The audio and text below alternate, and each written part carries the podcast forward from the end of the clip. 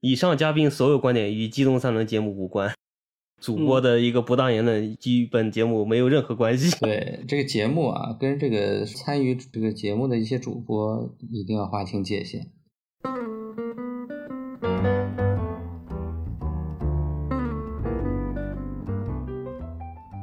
Hello，大家好，欢迎来到机动三轮，我是可乐草。我是小贤，我是夹鸡腿，新的一期《机动三 轮》，对对我们三个轮子又好久不见了，对，好久这个没车老是拆了装，撞了拆的，。聊聊近况吧。因为现在先说一下，就我们现在一个情况，就是小贤和夹鸡腿儿他们俩在上海，完了我之前也在上海，现在在杭州，在杭州这边搬砖，嗯，然后基本上我们就是可能见面的次数少，可能忙这个忙那个，然后就比较少有机会能聚到一起，把三个轮子再攒成一个机动三轮儿出去接客对，今天我们又发车了，对对对，距离上次传那辆车，估计又又过了有一个月了吧？上次是高考前嘛，高考前，高考前的对路刚好吧差不呃一个多一月，个多月一个多月，嗯，一个多月，也不知道老哥这边近况如何。哎，近况就那样吧，反正就在杭州做一个老老实实的打工者，在一个内卷之城。然后最近有一个感触啊，就是我发现，我不知道为什么，就就我感觉，你说上海吧，一般说什么时尚之都啊，什么上海、哎中国比较富有的地方，但我来了杭州，我发现比我想象中的那个人们的那个致富程度啊又高很多是吗？ 要要高很多。具体体现在哪方面啊？嗯比如说买房这个事儿，嗯嗯，我最近也也关注了一下房市，嗯，然后房房房地产市场啊，不是那个房市，我 嗯呃，们没开车，啊是，你关注默了默一下。的开然了后，，其实我之前也是在这边嘛，之前也买房，然后包括现在也会有一些关注，持续关注。然后我发现这个在杭州这些新房啊，基本上嗯，很少有这种八十九平方的这种小户型。就是这就小户型了，八十九平方在杭州绝对小户型。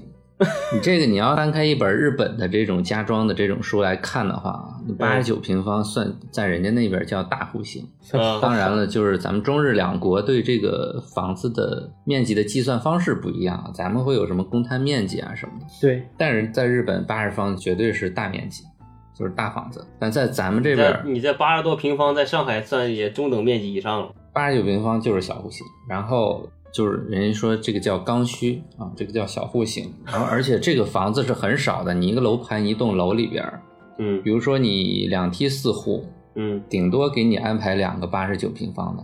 然后剩下俩都是一百大几方的，一般都是这样的安排。甚至说我一个楼里边就没有什么八十九房，全是100小一点儿的，可能是九十五啊、一百零二、一百零七这种，嗯，这种在人家那儿也算不上什么中等户型、大户型，也都是小户型，或者比小户型稍微强一点的，都统称为刚需户型。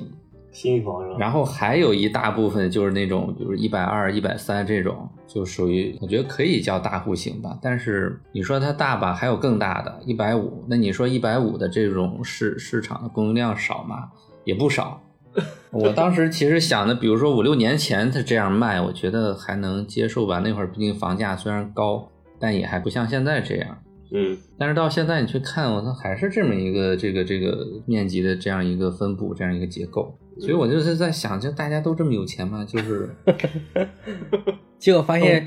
就是转了一圈哦随便儿，就100发现只有自己是穷逼， 是吧？这真的是，我操！你还以为你啊，你因为你在杭州买房了，你过来好啊像人模狗样的，你出去一看，我靠，你只是一个普通的打工者，你就算是中产阶级，也是那种比较不怎么样的那种。然后还有一个就是我上回去上车牌儿，啊，嗯我是在上的，可能是因为我上牌的那个地方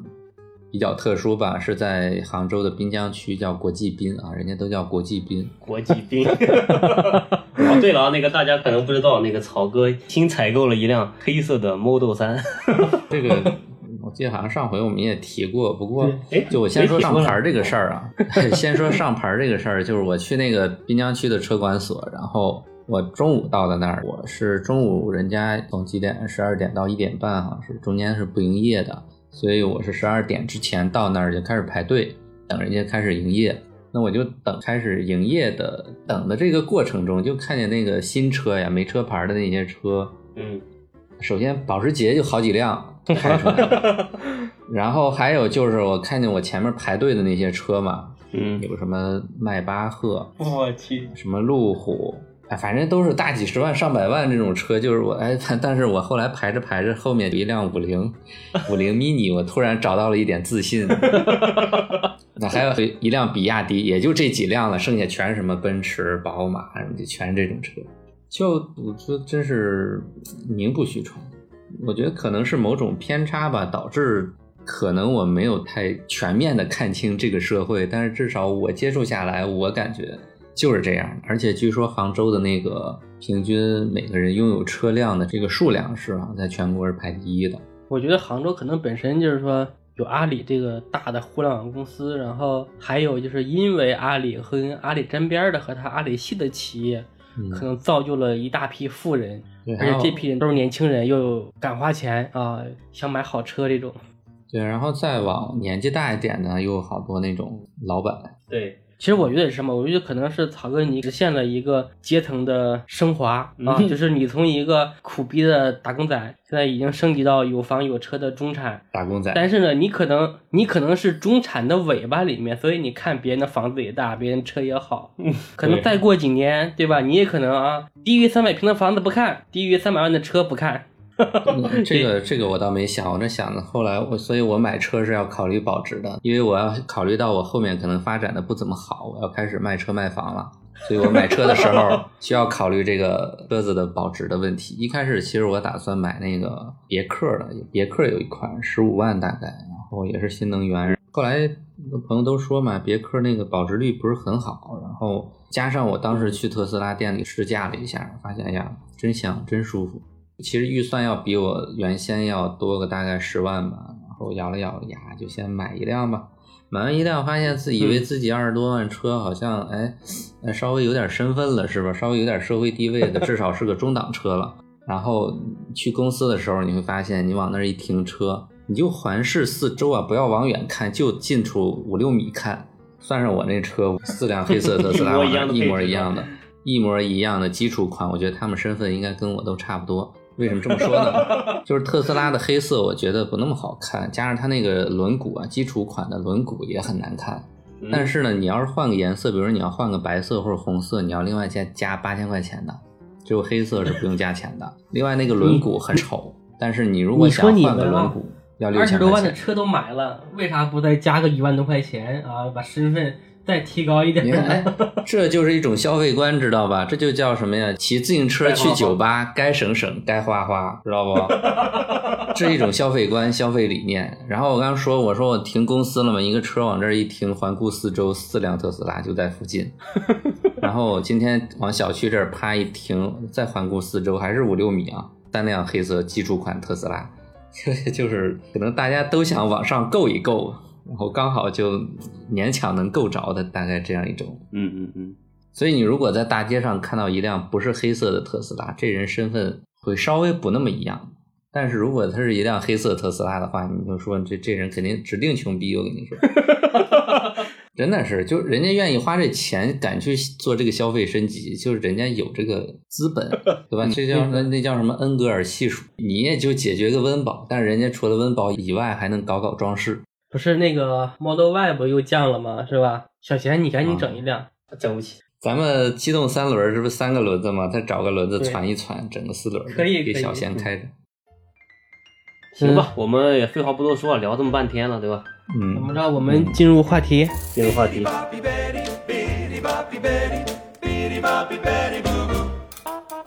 On week and cheese or honey, then comes Monday, and that'll be sir to you.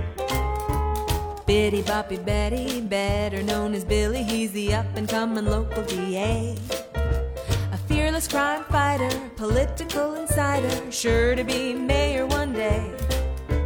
But after work on Fridays, off comes his necktie, and on come her diamonds and pearls. You better get ready, cause now Billy's Betty, everybody's favorite girl. Beyond the belly of the city, that's where you'll find Betty. Friday to Sunday night. 对，言归正传，今天我们凑在一块儿想聊个什么话题呢？想聊个大的，嗯对，聊个人类的话题整个大活儿，哎，整个人类的问题。三个油腻男啊一起来讲一 讲来讲一下啊在社对社这个会上比较敏感的话题啊。对，讲讲三个油腻中年人对这个 LGBT 这个群体的一些认知。呃，然后哎，我们顺带再讲一讲这些比较敏感的一些生育啊什么之类的这种话题。对嗯生育的这个话题，嗯对嗯对，对刚好赶上三孩这个政策，对吧？哎呀，我感觉今天好刺激啊！这指定是一个最劲对爆的但一题。是我觉得这种话题真的就很容易让人政治正确。，对所以我觉得我们聊的时候尽量的要保持一些自己的态度。对，对尽量保持自己的政治的 偏移。对，那倒不一定吧，但是就要 real 嗯，啊，尽量 real，real 是很难的，咱咱只能说尽量。 七月七号的时候，就是胡锡进啊，啊，这个《环球时报》的总编辑，嗯，他发表了一个消息，就是说国家最近封了很多 LGBT 团体的微信公众号，嗯，就是被封了，还有一些网站呀、一些 APP 可能都上不了，嗯，都被封了。然后就开始关于这个团体，国家对这个团体的态度，然后还有就是相关的一些人士吧，就开始讨论起这个这个群体来啊了，对讨论这个群体跟国家的对这个群体的态度。嗯，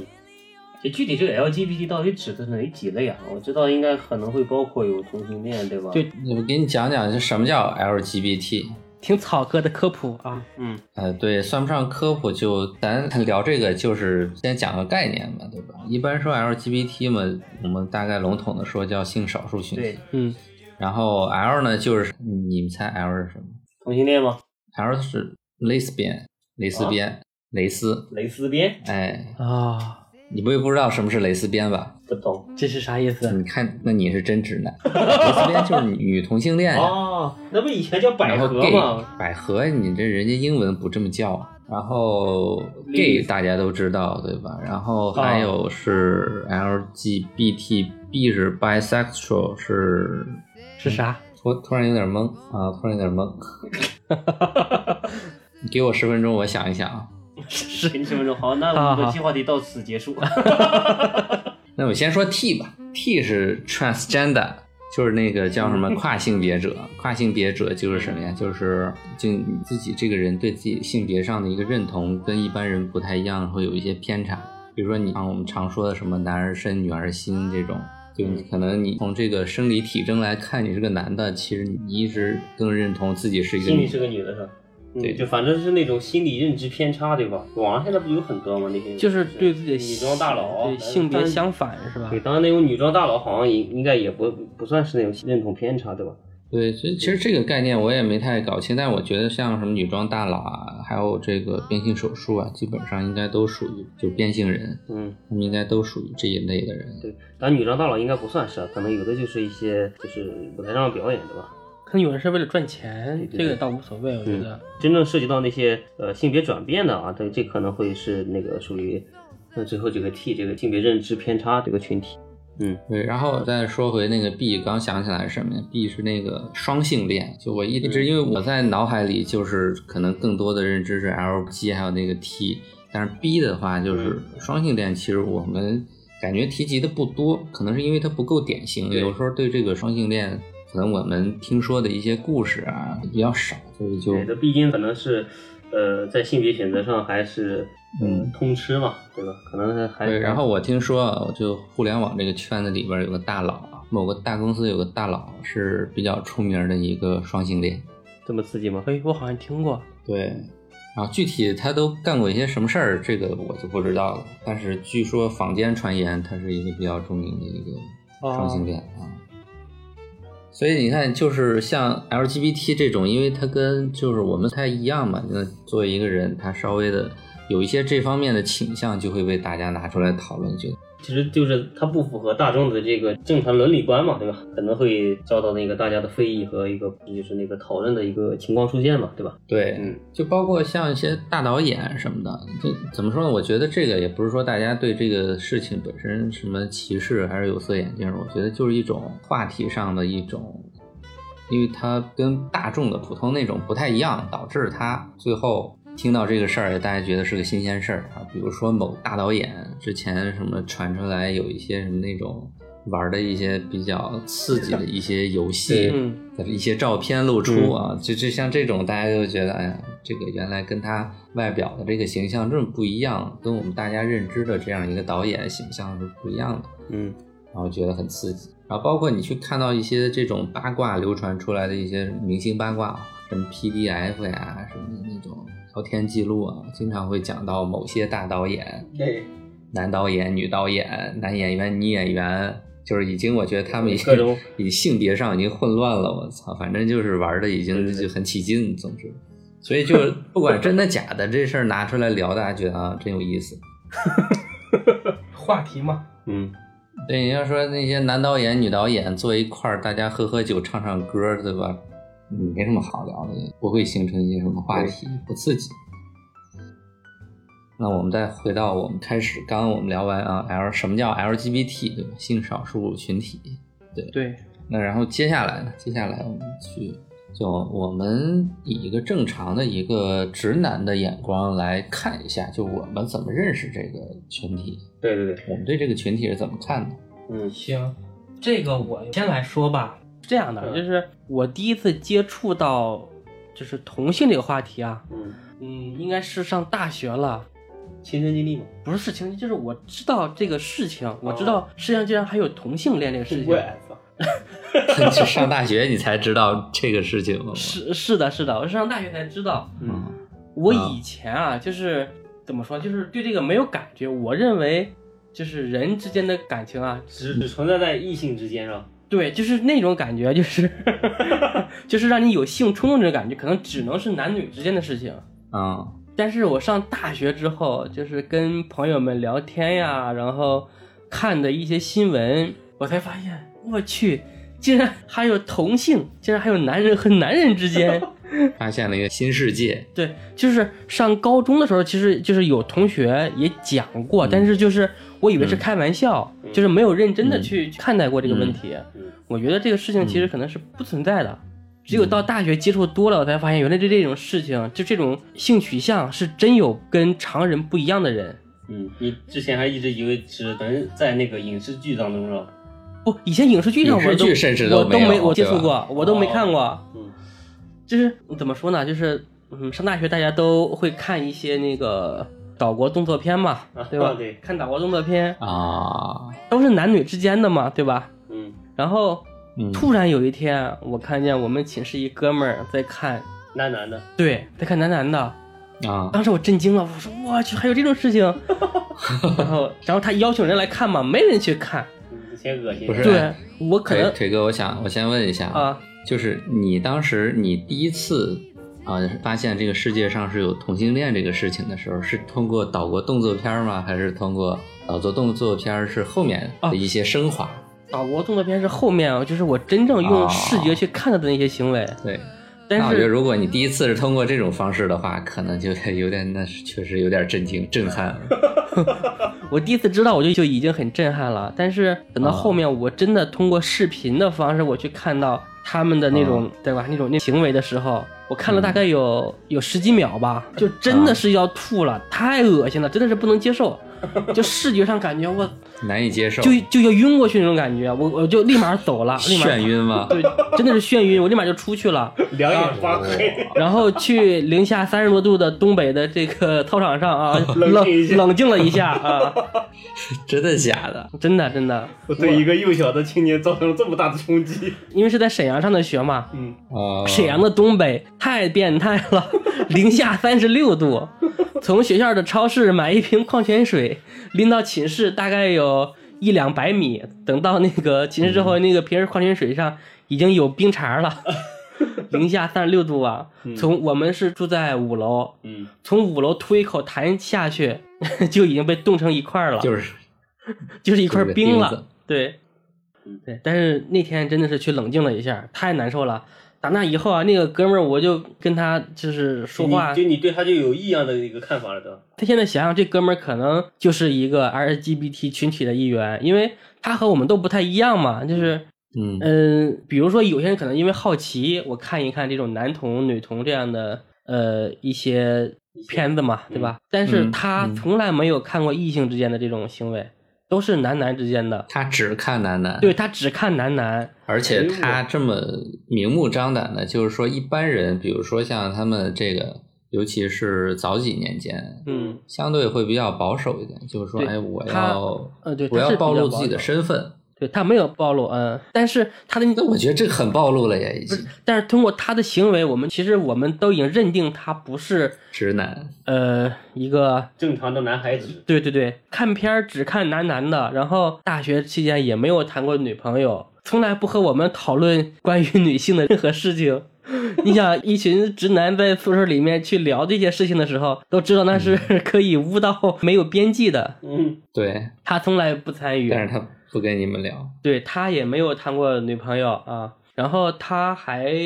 就是当时他挂了一个网站，那个网站上就是只有是同性恋去注册和登记的。那就那还他说是为了兑换那个 QQ 会员，因为当时说你去这个网站上哦去挂上你的信息，嗯，是给你发 QQ 会员的。那你换了吗？我为什么要换？我无所谓，QQ 是不是会员跟我没有任何关系。其实我感觉我是一个很，就是怎么说，是一个因为很你是一个包容的人，不是我，其实我就觉得我应该是一个很纯正的一个直男。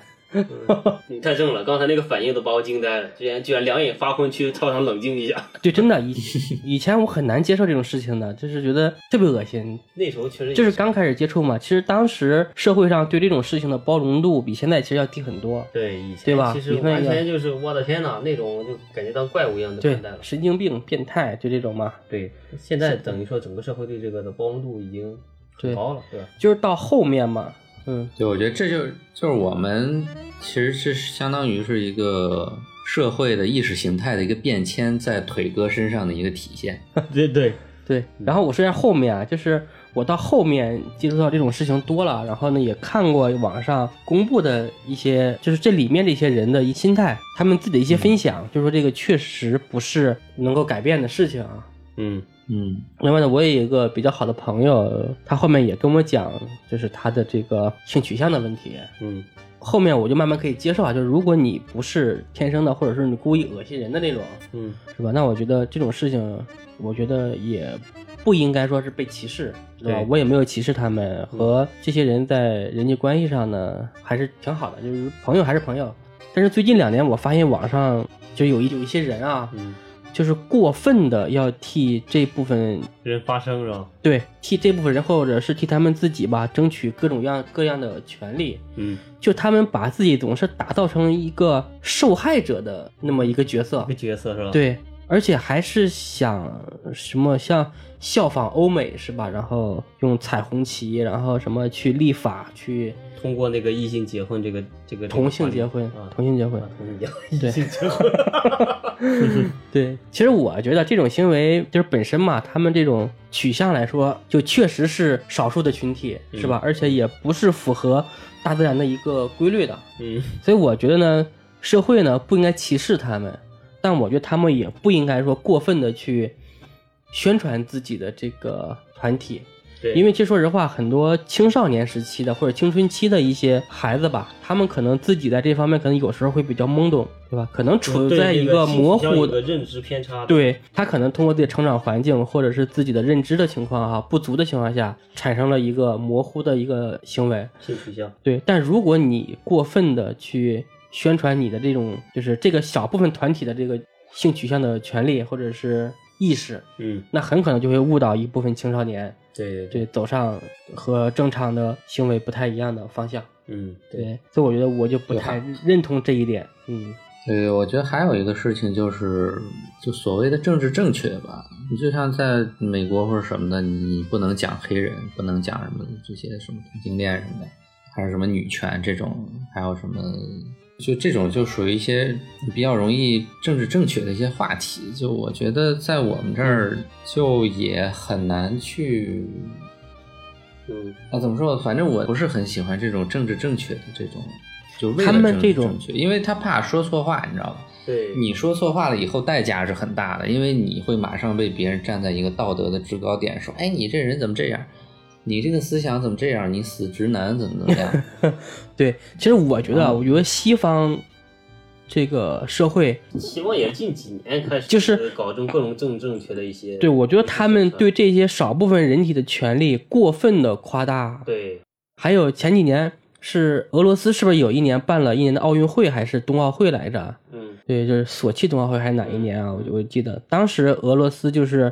呃，普京下令嘛，说禁止向青少年宣传同性恋的行为，嗯然后就开始被西方各个国家的，包括一些政要啊，去抵制之类的。嗯，我觉嗯可得找着个理由。对，但其实我觉得俄罗斯这种行为，我觉得还是挺正常的嘛。毕竟俄罗斯的人口每年 都在减少，你还老搞这种同性的宣传的话，那对俄罗斯的人口状况来说，也不是一个很好。对，嗯，我记得我很久以前看过一本书，说这个大概有百分之三十的男的吧，他会他是有一定的概率被掰弯的，就本来是个直男。那这个数据准不准，我不太确定，但是他一定是有一个比例，说这个人是会被影响到的，就是对这个人他接受了这样的影响，可以变成那样一种人。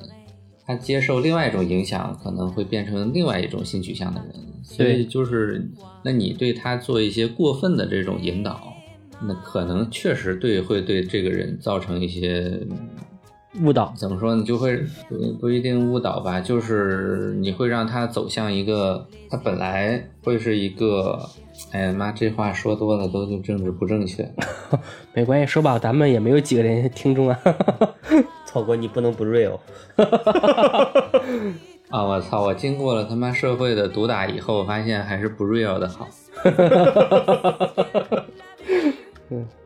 就他没有一个认知呢，我觉得就是那你可以正常的你去宣传什么的也还好嘛，但是你过度的让在这样一个还没有成年的群体里边说，哎，我这个事情就是好的，然 后不是，其实是这种群体毕竟是少数群体嘛，可能以前在那个互联网或者些自媒体还没有那个觉醒的年代，对吧？大家发声的一个声量都比较小，可能。呃，有的一些青少年或者一些处于这种性别认知，就是性取向有那个所谓摇摆期的一些一些群体人嘛，对吧？对，在他们这种就是宣传下，可能会坚定他们自己的想法，导致他们可能会、呃完全转变成他自己可能是当时一时冲动，或者是呃有一种懵懂的一个性别认知的一个状态，就会引起很大部分人的一个一个错误的一个性取向，好吧？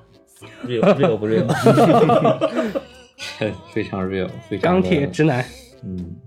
对，其实确实是啊，你看，就是之前嘛，上初中、高中的时候看过很多一些公知的一些文章，当时主要是通过像读者读者、意林对对对是吧对这些文章，当时我觉得哦，西方社会还是蛮好的哈，各种民主啊，然后权利啊，就讲这些东西。但是后来我现在越来越发现，我觉得西方的这种行为民主上面有一种过分，对，有种过于追有求那种人权，过于追求那种就是个人群体这种概念了，对吧？就导致这种有的可能很明显就是一些，就是可能乌合之众上面说的一些，就是引起的一些群体的一些效应嘛，对吧？嗯，之前看过一篇文章，那个文章讲的是加拿大的人权啊，嗯是说呃，一个夫妻带着一个小孩儿在那里玩儿，嗯但是呢，看这小孩的装束，因为孩子也比较小，看不出来性别。然后那个人就问了一句，就是说这是小男孩还是小女孩啊？嗯这个家长就说这是个秘密哦，嗯就是没有告诉他。嗯后来就说当地其实已经有很多这种团体开始什么，就是不给小孩去形成一个性别的认知，嗯不就是不给你灌输你的性别属性。嗯，等你长大了，你自己选，你想当男人你就是男人，你想当女人你就是女人。这个就有点，这有点儿有点儿扯淡了，我觉得。对，就感觉当太扯然淡了，。我不知道这是不是公知编造的谎言啊，但我觉得如果说公知没有编造，但是西方那些团体或者是一部分人群真的这样去对小孩儿进行教进育行，进教育行，对对对，进行一个抚养的情况下，这是一个人类的灾难，我觉得。嗯对吧？你该反野还是得反野。你男的，就我觉得男的你需要去承担一些东西的。你像俄罗斯那种本来人口就少，然后你说你再多搞一些这种对生育无助的事情，嗯，就你你那未来谁去撑起俄罗斯这片天，对吧？ 俄罗斯这些这些硬汉怎么去跟狗熊对战？可以交给我们中国人。其实我觉得相对来说，就是我们国家包括社会的认知啊，还有社会对这些 LGBT 团体人士的一些态度吧，我觉得已经宽容了很多了。嗯你想之前可能大家觉得你啊、你一说你是个同性恋，嗯可能你周围的人都在歧视你、冷落你，是吧？或者，嗯，然后现在来说，大家还普遍能接受，对，对，就是说你是一个同性恋，但是并不影响我们之间正常的工作啊、交交流这嗯种。有些人可能，嗯，朋友依然是朋友嘛，对吧？嗯，已经嗯其好实很多，嗯你像同性恋这个群体，就是其实我觉得啊，就咱们因为不是同性恋，所以你 你没有办法去在人家的内部里边去对感受另外一个这个丰富精彩的世界。嗯但是呢，其实人家也有人家的一个世界，人家的生 活是模的式跟你是有些地方是不太一样的。嗯，比如说 gay 吧，我觉得这个就是一个包容的一个，就尤其像在上海这样的地方，上海是据我所知是有一些比较著名的这种 gay 吧在里边，嗯，会有这么一种说法，就是女孩想去酒吧蹦迪了，你去 gay 吧，因为你去 gay 吧能保证你是相对安全的。嗯，但这个说法靠不靠谱，我不确定啊，可能会有那么一些，因为就从我的日常的感知里边儿，我我也会发现，像那种比较像，就比如说我们男性啊，比较偏向于男男同性恋的这种这种嗯人，他相对来说他的举止、行为举止会更礼貌一点，更绅士一点。呃，我不他知道算你们有没有这种感觉啊？不，他可能是对女性可能更绅士、更礼貌一点，可能对同性就不太绅士、不太礼貌了。 就所以他就就可能说，女的去这种 gay 吧里边会能保证你的人身相对的一个安全。嗯，因为就就另外一个就是据我所知，在一些酒吧里边儿就蹦迪的时候，这里边有很多那种违法犯犯罪的空间的，对对对一些对，什么所谓的听话水，什么对对所谓的各种嗯什么迷这幻个药药之那个类的药，呢，对，这个不是说什么都市传说或者什么的，这个是很现实的，是真实存在的这种东西。对，对，所以会有这样一个说法，说女孩儿去蹦迪要可以体验去 gay 吧，嗯，对，然后但是之前好像上海有一家特别大的地方，我忘了哪家，说说那个关闭了，然后大家都觉得这个解读是一个政府对这个的一个什么某种信号。你包括这次这个嘛，具体就是关闭大量的 LGBT 的一些讨论群组和和一些团体、一些就贴吧之类的吧，对吧？可能嗯也会在某种程度上会解读为是一种信号之类的东西。这种行为，我说实话，其实不管政治正确不正确了啊，我觉得我是赞同的，嗯，就是关闭。从宏观的角度讲，对，站在一个比较高的视角我，它觉是得影响我们。还有一个问题，就是前面咱们没有提到，就是说在同性恋群体里面，就是尤其是在男同里面啊，就是艾滋病的传播感染率是非常高的，对吧？对，就说其实还有一部分正常的一些社会团体，比如像我这种非常直男的这些人里面啊，或者是对他们这个团体有一些深偏见的，不是偏是有一定深度了解的，就觉得他们在换伴侣的这个频率上过高了。比正常的要高很多，而且他们经常是聚众的那种行为，所以说，呃，他们这些行为也是值得谴责的。对，我觉得如果说真的像男女之间有这种，算是有感情基础或者怎么样哈，嗯两个人能够说真的是共同的生活，嗯，感情相对于比较唯一的话，我觉得也还好。对，你就怕出现那种，嗯，就是也很变你，说的这种多人的啊 这种，这种男女也有。对，所以这个你不能代表大大多数啊其实像你刚刚说，就像正常的这种两个男男他们正常谈恋爱，对吧？我也感触颇深，就是我之前前阵子吧，我发烧了，然后晚上我去那个旁边医院，嗯然后去医院的时候，就旁边情侣嘛，男男，嗯俩人，他们其中一个也是发烧了，然后俩人就手拉手，然后另外一个人带着他一起来医院去做检查呀、什么的。嗯，虽然那个是也是男男吧，但是会让你觉得也就哎还挺可爱的，挺温馨的，然后俩人也挺坦荡的，嗯，哦，这种还好，就就那种感觉给你感觉还还就蛮舒服的。嗯，但是我比较讨厌一种人是哪种啊？就是那种特别咋咋呼呼，你知道吗？我觉得就是 gay 分有有比较明显的有这么两种，一种就是特别爱咋呼的那种，嗯嗓门儿贼大的那种，这这种我不太受得了，说实话，可能就就给你感觉特别的聒噪。对，但也有一些就是可能就是，哎，这个这个男孩儿可能本身也是就是正常的一个，他只是行为举止、啊说话的一些方式可能会更温柔一点吧，比我现在说的这种还要再软一点。嗯 然后我本身也挺软的，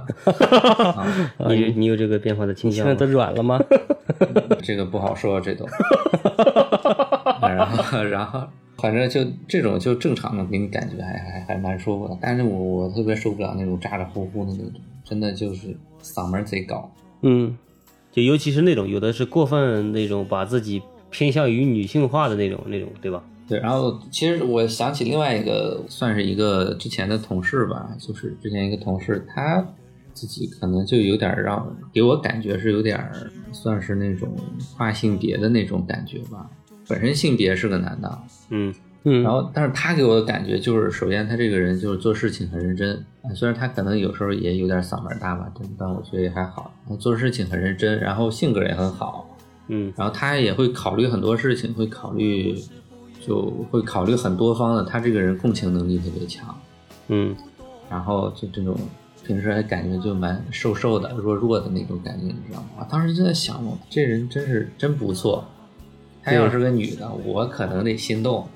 呃，我们俩有比较密切的这种工作上的关系，真的我，我我是认真考虑过这个事情的。 哦，可以。你是那百分之三十的人吗？那不这个不知道，但是还是因为性别的问题嘛。嗯，我说的心动也不是说可能就对人产生某种某种情愫、某种好感啊，但是就是还是最终因为性别的问题，我不会产生这种。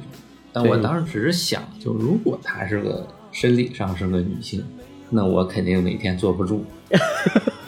其实怎么说呢？我觉得同性之间也有朋友嘛，也有友情嘛。你真正的友情如果产生的话，就是同性之间关系也可以很好，当然，对吧？呃，肯定是和感觉很多草哥不是这种感觉，对吧？啊，不一样的感觉，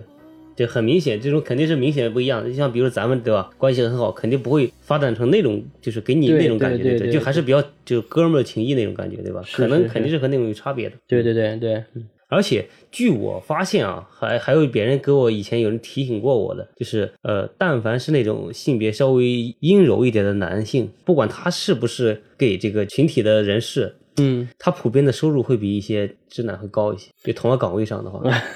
对吧？你有没有发现这个这个概率，对吧？我没有发现，你 们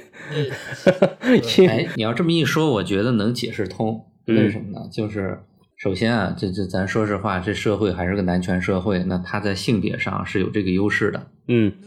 然后其次，他如果说又拥有一些这种女孩儿她所所具备的某些性格上的一些特征，什么对特征呢？就是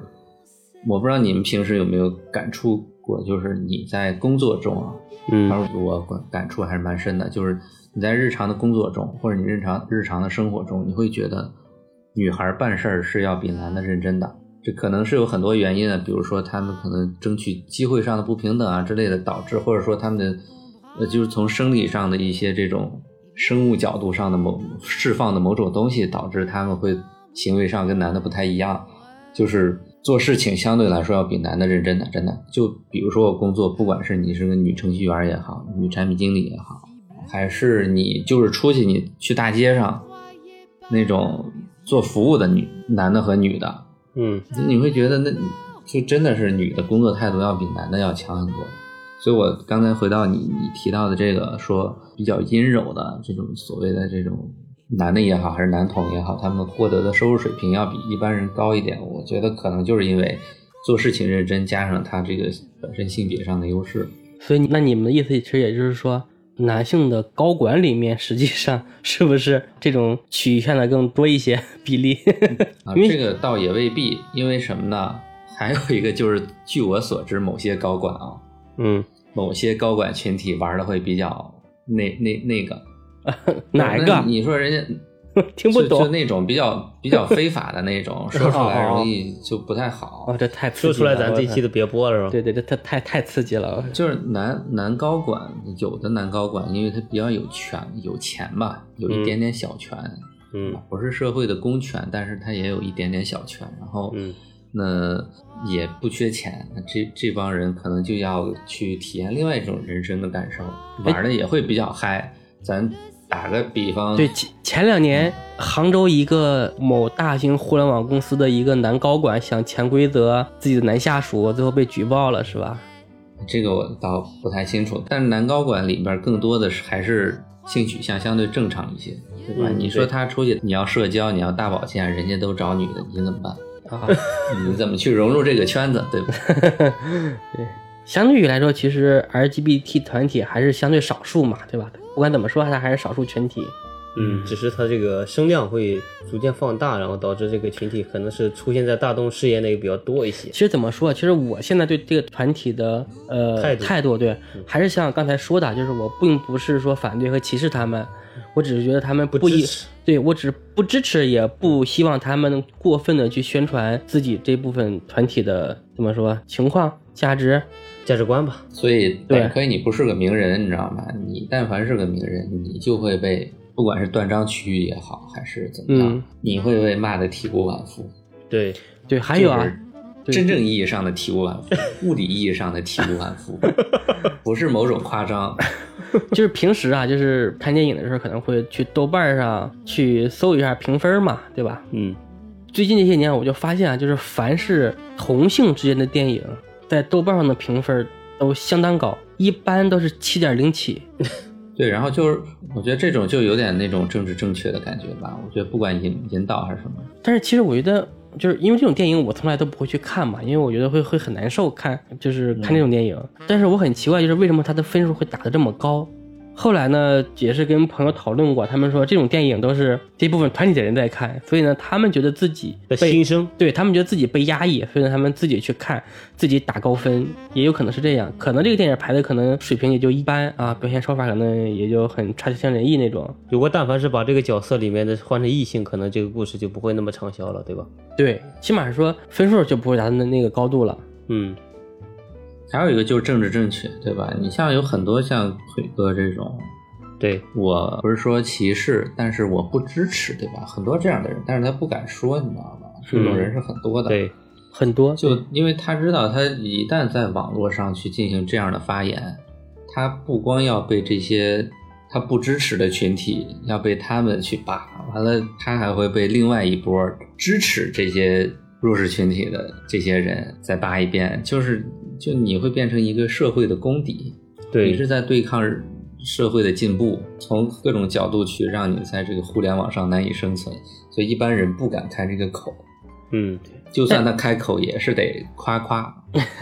其实你看啊，国内的这部分团体都在宣传西方的价值观啊，觉得西方民主、西方开放、西方的文明可能更先进，但是其实也不是啊。我就是前段时间也看了一个新闻，就是欧盟有一可能有一部分法案，就是要讲这部分团体的一些权力吧，对权利或有他们一些更承认的一些东西啊。就是其中有一个国家叫匈牙利，嗯明确在自己国家的议会上否定了这条法案。嗯，就是说也是禁止向青少年去传播同性的这种价值观。而且匈牙利在国会通过否定这条法案之后，包括像希腊。还有保加利亚这些国家，他们也都是赞成的，都是赞成匈牙利的这种行为。所以说，西方的世界也不是说铁板一块儿，他们也不是说都很让你们所想的那种承认这种少数团体的这些权益。所以你说的这些都还算是那种，你说他西方吧是西方，但是你说他，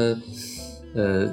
对吧？你说希腊这种国家，这也不是什么那种西方特别先进的国家，他们特别先进的国家，他就算有这样的想法，他绝对不敢说。对，你英国这种基佬之都，这咱基佬的家乡咱就不说了，但是你就换个什么德国、法国，这帮也是先进的西方欧洲国家，他绝对不敢开这个口。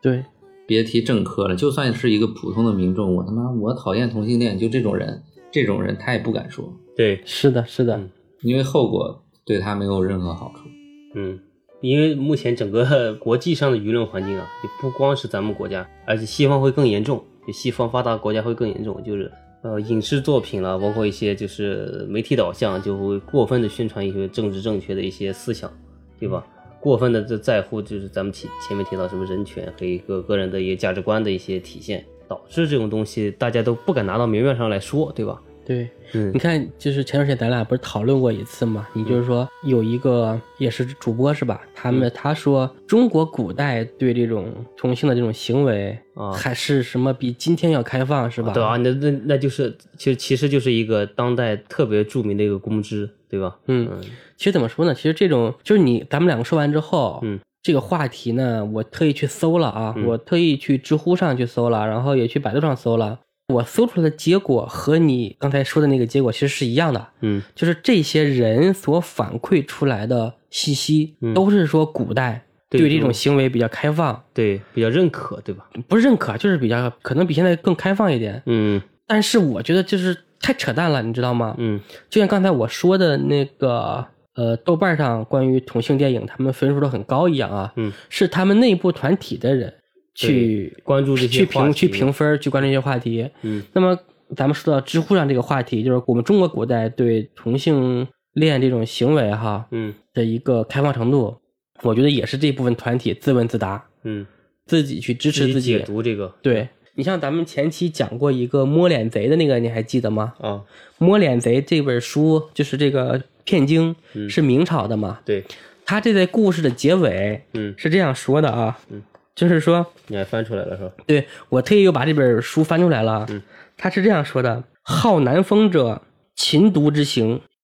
就是说，呃，你喜好南风本身就是已经是禽兽一样的行为了，哦，这就是古代。你像这种写这种书的人，他也不是普通百姓了哈，对对对应该也算是高级知识分子了。这就是普通百姓对这种行为的一个态就度，就是那个中国古代民间，对不是民对间对就是古代知识分子对这种情况的一个态度，对，对，所以呢，古代跟对于同性来说根本就不是支持的。就不那么友就好包括的什。么龙阳之好、断袖之癖，就是不对对是什对么好词儿啊？对你像龙阳之好、断袖之辈，他们的发生者都是都是帝王，啊，别人管不了， 别人管不了，他当权，你想管他，他可能就把你宰了。所以呢，别人史官只能默默的记到这个记录里面。嗯他但是这种行为仍然是一种特殊行为，嗯，被记录，证明他还是被歧视的，是少见的行为。我们中国四百多位帝王里面，有这种癖好的也没有几个，对吧？而且被记下来，民间我觉得也是歧视他的，也是会去骂他的，真的。对，而且古代可能双性恋更多一些，因为就是男人之间还有一个什么“不孝有三，无后为大”，是吧？这些可能更注重子孙的一个生育。嗯所以腿哥刚才主要是就主要是拿这样一个过去人们在书本上的一些记载，然后对这个群体的过去社会是怎么认知这个群体的，其实那网上那种说法是不太能站得住脚的，对吧？对，对，其实，在古代是确确实有一段时期啊，是社会上是好男风的。有一段时期就是什么，啊就是东晋的时期。啊，但那段时期，我们的汉族那就快被人灭了一样，被灭族了，快。哦，所以说，这种行为多了以后，对我们社会和对我们民族的一个发展，地位吧、发展、生存，不是一个好现象。 对，就嗯像现在这个 被批评的小鲜肉都很娘一样。对，它不是一个男性的那种刚强之美的一种体现，嗯我也不太喜欢。嗯，而且他们的性取向其实还是正常的，只是外观上比较阴柔一些。嗯这个当时我记得什么，反正上面发了一个文件吧，就是号召这个对小孩的教育啊，要树立他的这种什么阳刚什么的东西的这些。就我记得当时在网上被骂的挺惨的，我就央视每年在九月一号开学的时候，会做一个公开课，做一个节目，电视叫公开《课开学第一课》，对，叫《开学第一课》，因为我之前跟央视有合作嘛，这个事情也我也跟他们讨论过。啊嗯就那次他们请了那些小鲜肉来支持嘛，嗯结果被公知团体，然后各种骂，被骂的特别惨。嗯然后打那以后，就是我们的广电总局还是哪里啊，就是发了一条消息嘛，就是说不许用这种太娘的 这种这种这种演员，嗯传播不良价值观属于。嗯，所以后来确实现在是改观很多了啊，嗯而且好像我觉得一个社会的经济发展到一定程度之后，很多男人妈的自动就娘了，也不知道为啥。他这我突然想起了那个《三体》里边的一个对未来世界的一个描述，就是男的确实就，哎，不是确实，就是书里的描述是男的会变得比较阴柔，因为在那个高度发达的社会里边，不太需要男的说你作为强，你需要你身强体壮，嗯啊，你去保家卫国，或者说你要去驯服野兽，呃，他已经不太需要你在体能上去，就是你雄性的刚猛作用不需要了，就自然退化对成阴柔了，是吧？对， 其实你想想也是啊，就是你想啊，如果比如说在古代的战争时期啊，或者是在艰苦时期，需要一个男性出去去打、去杀、去拼，嗯对吧？那他自然而然他的雄性荷尔蒙的分布，或者他自身所带的一种男性的特征或气息，嗯可能就越来越更明显，嗯，对吧？他可能自身对自己的要求也更高，对，然后所体现出来，你比如说你所分泌的这种 雄性荷尔蒙啊，嗯也会更多。而且之前也看过一个实验嘛，好像西方人做过一个实验，叫做那个什么老鼠星球，对吧？就当老鼠社会嘛就发展到一定的程度以后，就是就是不吃不喝不交配，嗯对对对 就都没有欲望。对，就各种欲望都会减少，最后对就是就灭绝了就走向灭绝了，对吧？嗯，其实我们前面提到的，像现在社会上，就比如说什么，在他们这个群体发出来的某些声音，让我们觉得有点有点过于去强调一些什么事情。嗯，嗯这个我就有时候我们觉得，可能觉得他们是不是跑偏了啊、有点过于偏激了。对，我觉得可能也是阶段的问题吧，就是之前我记得有这么一个数字，大概是一四一五年的时候，好像是做过一些调研，反正得出一个结论，全国上下就有这性取向就是有偏差的是吧？他们大概是有个七千万的人吧，我忘了是性少数群体了，还是说只是同性恋，嗯，大概是有七千万。七千万，你想在那个时候十四亿人口，这个占比是很高的。嗯然后我当时想了想，有这么高吗？后来我一琢磨我的日常生活还有工作，我接触到的人，我看到的事儿，我发现其实也这个在我们身边真的也不少。嗯我觉得现在的问题就是说，他们其实是一大波群体。你说是性少数群体，其实他们占比蛮大的。对对对，可能如果说树立一些法律法规之类的，对他们给予一些支持，可能他们的一些也会跟正常人一样去，就不会那么偏激了吧？因为你如果说对他们的法律法规的一些保障跟普通人都一样的话，那其实也就不存在什么所谓的偏见呀、或者之类的东西，对，对他们可的能也就不会发生这样一些事情。呃，其实我国我觉得国家应该是从个人的角度啊，去更承认、保证个人权利，嗯就是更多一些。我觉得应该是从这个角度上去，而不是说因为你是某个团体，对吧？然后给你特意去开一个什么法律的后门或者怎么样，对吧？嗯，而且我们的法律也规定了啊，任何团体、任何个人、任何组织，不得凌驾于我们的宪法之上。哎，这个我觉得倒还没有。他们说实话，我觉得法律对他们也是有偏见的，因为最基础的一个就是它跟我们现在的一个政策方针的方向不一致。嗯，你看之前的法律还认定这部分团体是精神病精神患者病，对，对你看当年西方哈还还会把这些人都烧死，就是中世纪的时候嘛，对对对，西方比我们的手段惨烈多了。嗯，这曾经的手段 啊，不，其实中国现在其实也没对，也有也史之现在也中的没有态谴度责也了是一个，当然除了经过那一阵有一阵之前的一个精神病的认定阶段以外，嗯大部分都是处于一个不支持但绝对不鄙视的一个态度。对。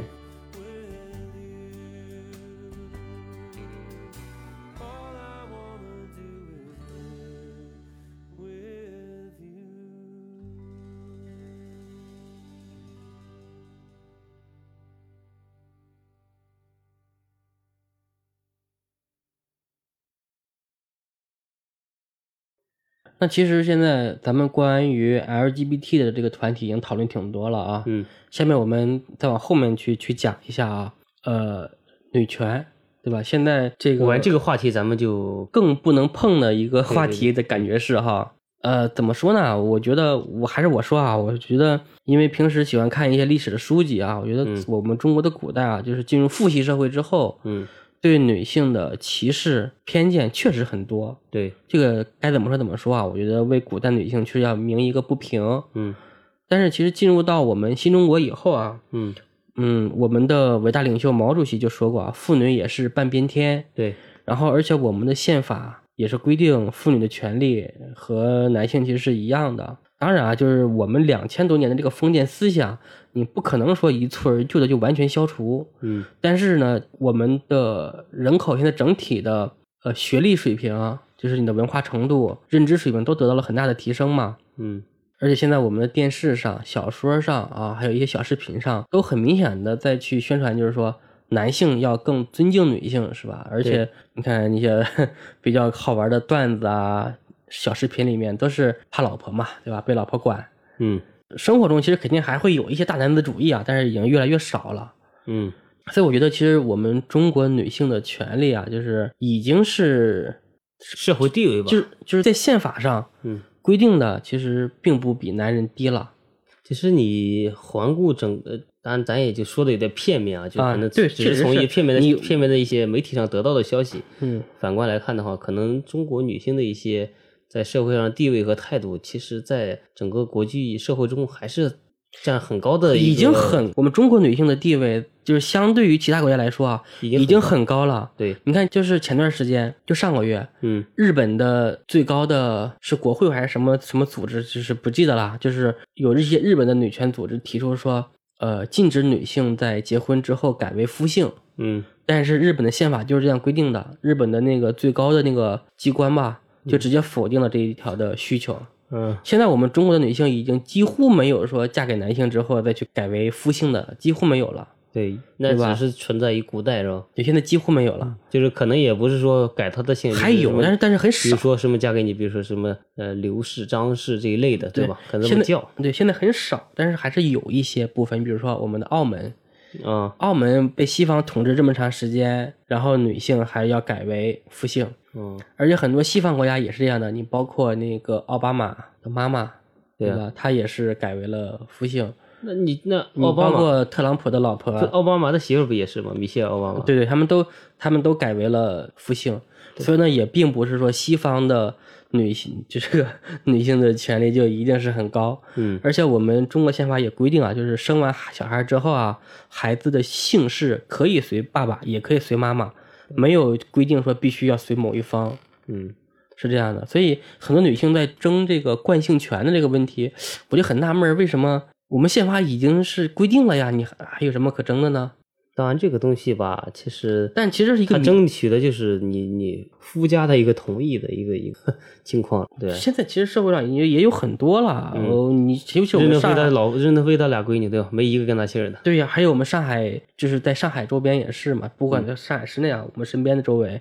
有很多人，就是生完孩子之后，小孩的姓氏随老婆嘛，嗯，对吧？其实已经好很多了，也没有说还有那种两个姓的，还强制的规定。嗯，就那种对，就生两个宝宝嘛，一个随父姓，一个随随母姓。其实我们的社会已经很宽容了。你像，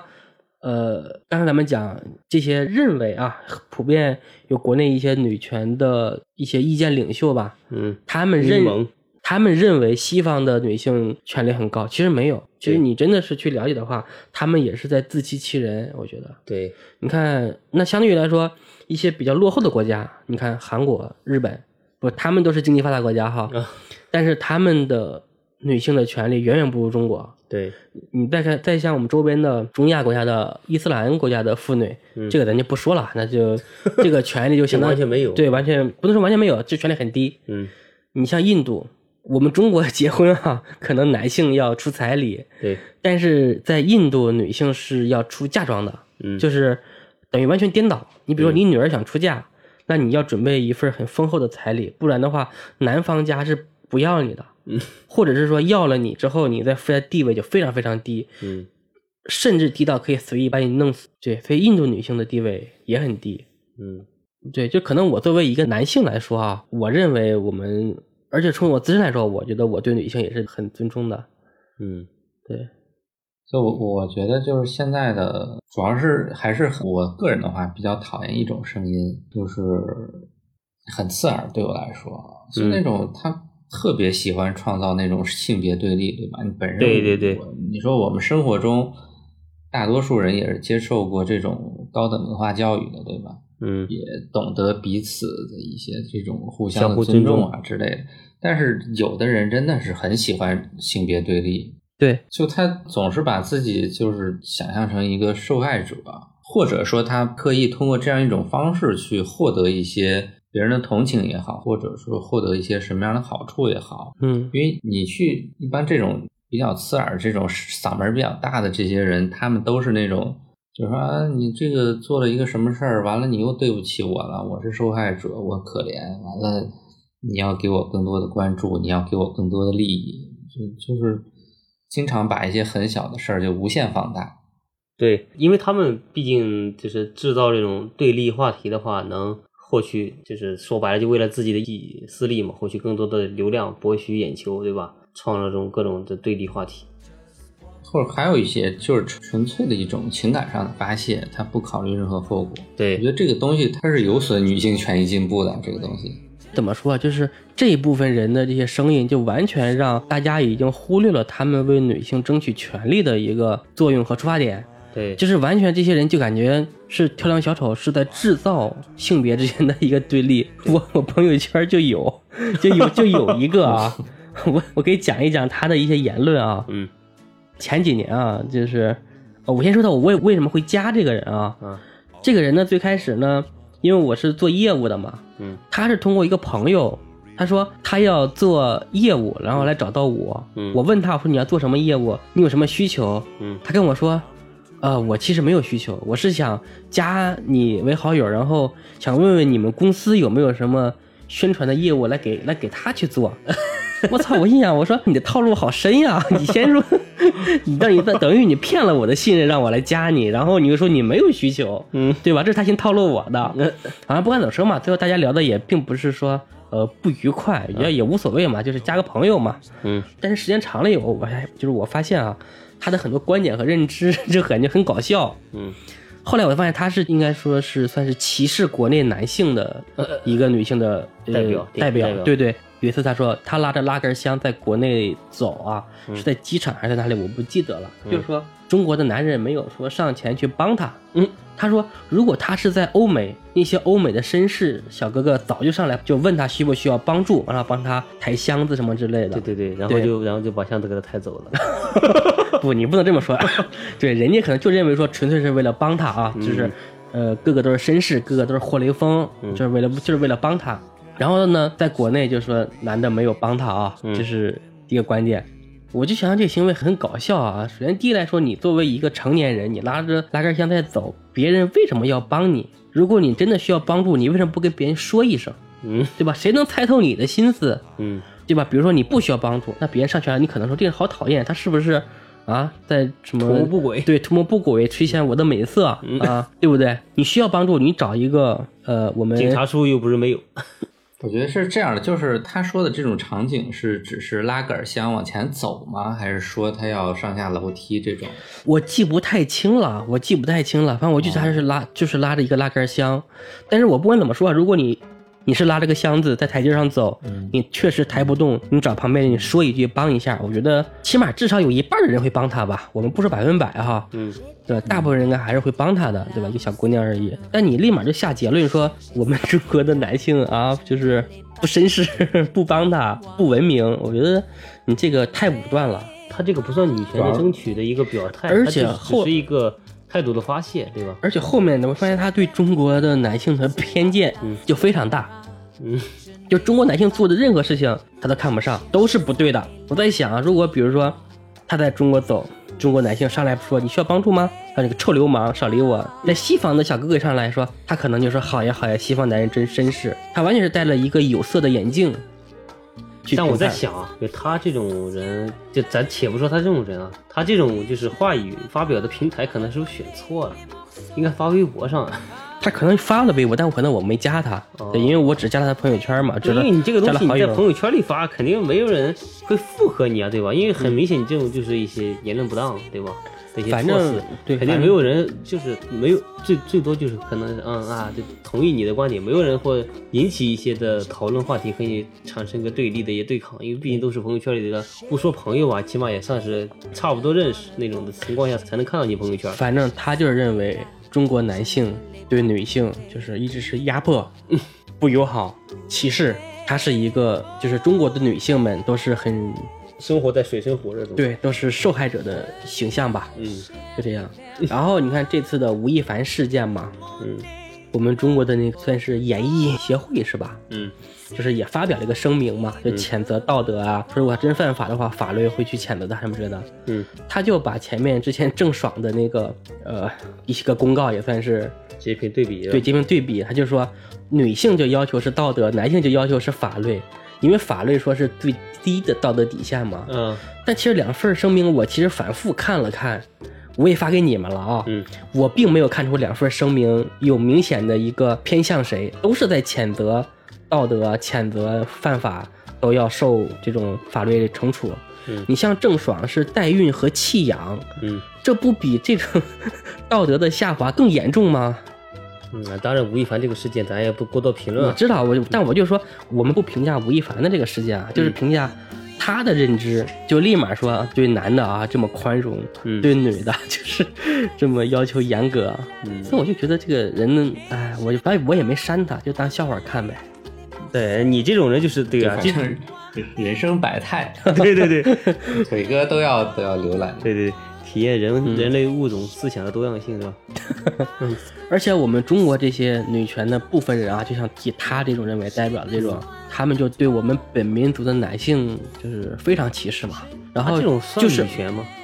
他自己认为是这种，我觉得不算，他自己觉得算，但是我觉得真正的女权不会把它划到他们队伍里。就她坚定的认为自己是一个女权斗士，但是我觉得从我角度来说，她肯定不是对这种人。你想，你如果真的是这种，呃，争取权利哈，那你不要男人帮忙啊，嗯，对吧？你拉拉拉拉箱子，你自己扛顶着，你自己解决，你干嘛还要再吐槽没有男人帮你呢？对不对？嗯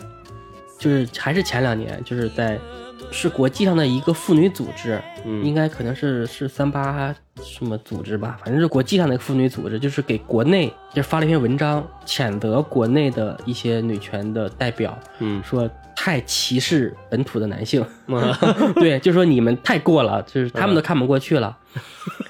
而且之前就是有，我也在微博上看啊，就是有一些女权的斗士啊，就是说不要找中国的男人，啊对吧？不要玷污自己的基因，嗯要找啊，就是什么欧美男是我们的理想对象，嗯然后黑人是我们的什么情人，可能就这意思啊，嗯就这意思。反正就是说，不能找黄种人，不能不能找中国男人。嗯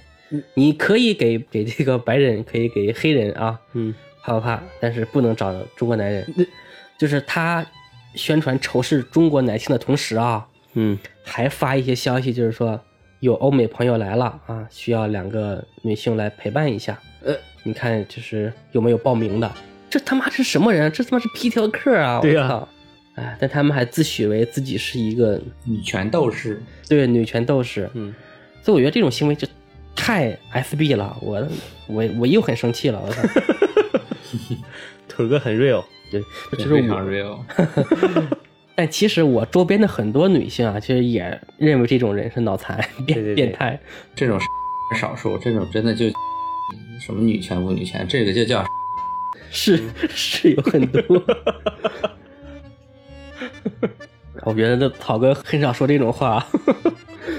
不是，我觉得这是事实，就是他本身他把自己归结为女权斗士这个行为本身，在真正的女权看来，我觉得也会认为这个行为是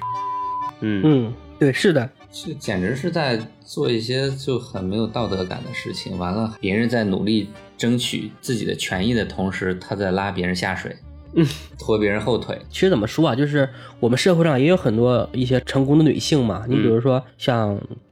董小姐哈，董像小姐 对，像我也想到了董小姐，对对，我也想到她了，像董小姐、像老干妈这些人物啊，我觉得他们通过自己努力奋斗，实现了啊财富，实现了个人的魅力的一个辐射，嗯，还有她们作为女性的一种价值啊，我觉得这种人很值得敬佩啊，就是女企业家嘛，嗯我觉得他们没有说吐槽说中国的这个社会环境不好啊，这个对女性不尊重啊。我觉得其实像他们这种成功的人士，反而这个还好一点哈。 对，对，因为怎么说呢？我觉得就是说白了，这个社会是男权社会，然后那你要在这个社会里边能找到自己的地位，你得迎合这套价值体系。嗯，对对对，所以如果你你想要成功，完了你还说男的这不行那不行，你觉得你成功可能吗？ 这是不可能也的。对，就包括有的一些文章里边儿会对一些有的一些女权主义者啊，真正女权主义者会吐槽一些事情，就比如说一般像女方女性的这种政客，她出来的着装需要穿的像男性那样能中性一点，需要体现一些自己的这种硬朗，对吗？这种政治家的这种感觉。对，这种本身对于他们来说，觉得这个就是一个屈服男性男权社会的一种行为，对他们是不支持的。对，我觉得说的还是有道理 的，但是确实现状是这样的现状，然后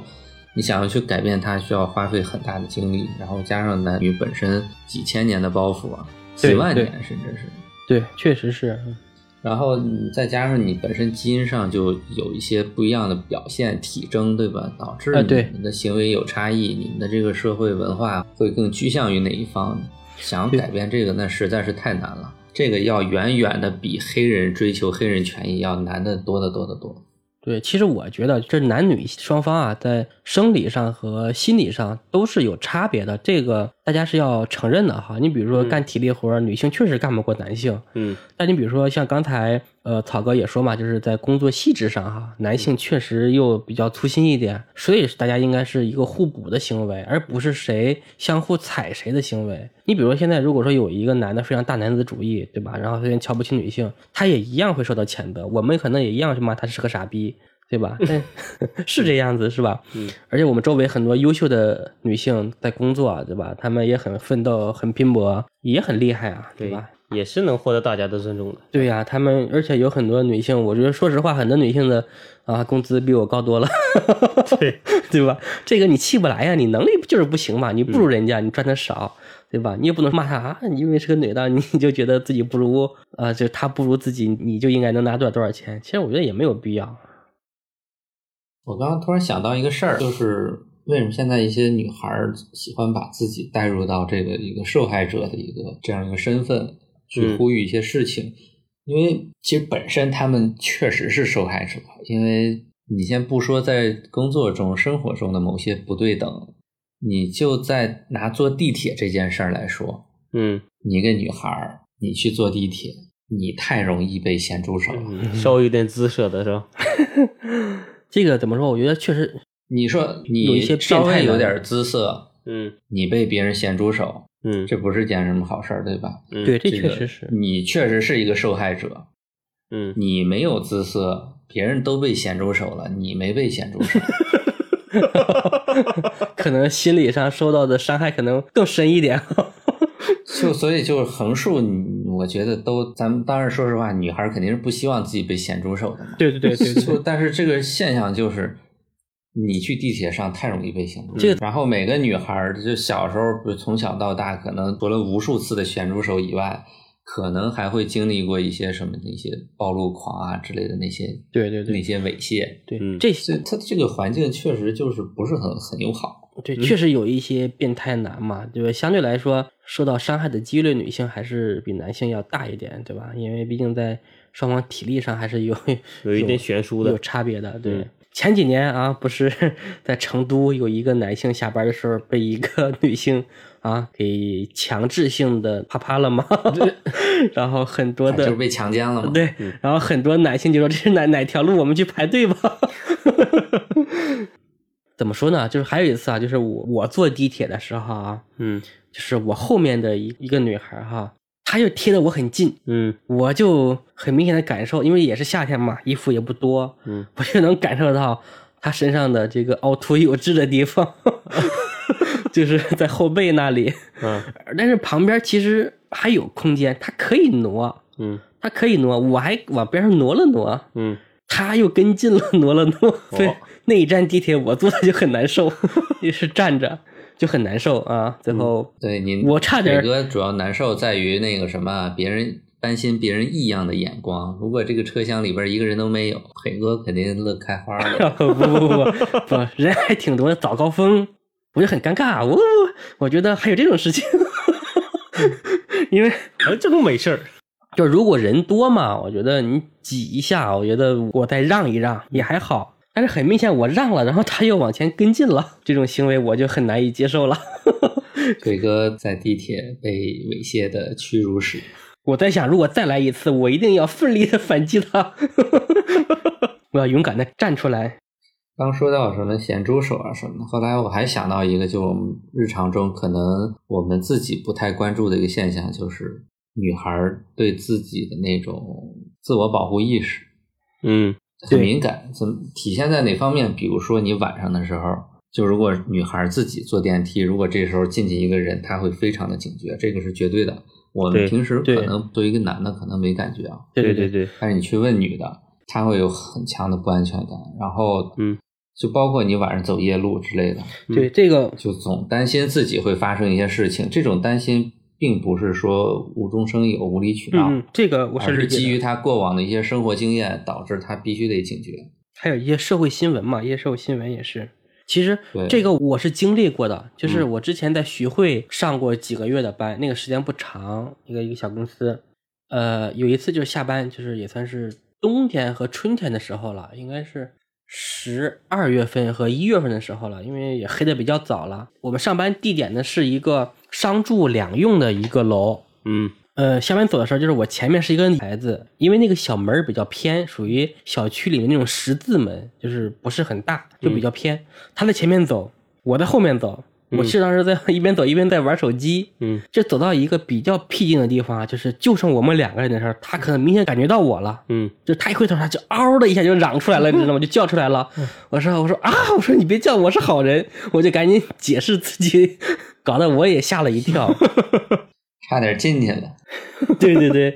然后后来他那个呃，就是发现自己可能也紧张过度了嘛，然后我没想说你先走，我说我我站一会儿，然后他就先走了。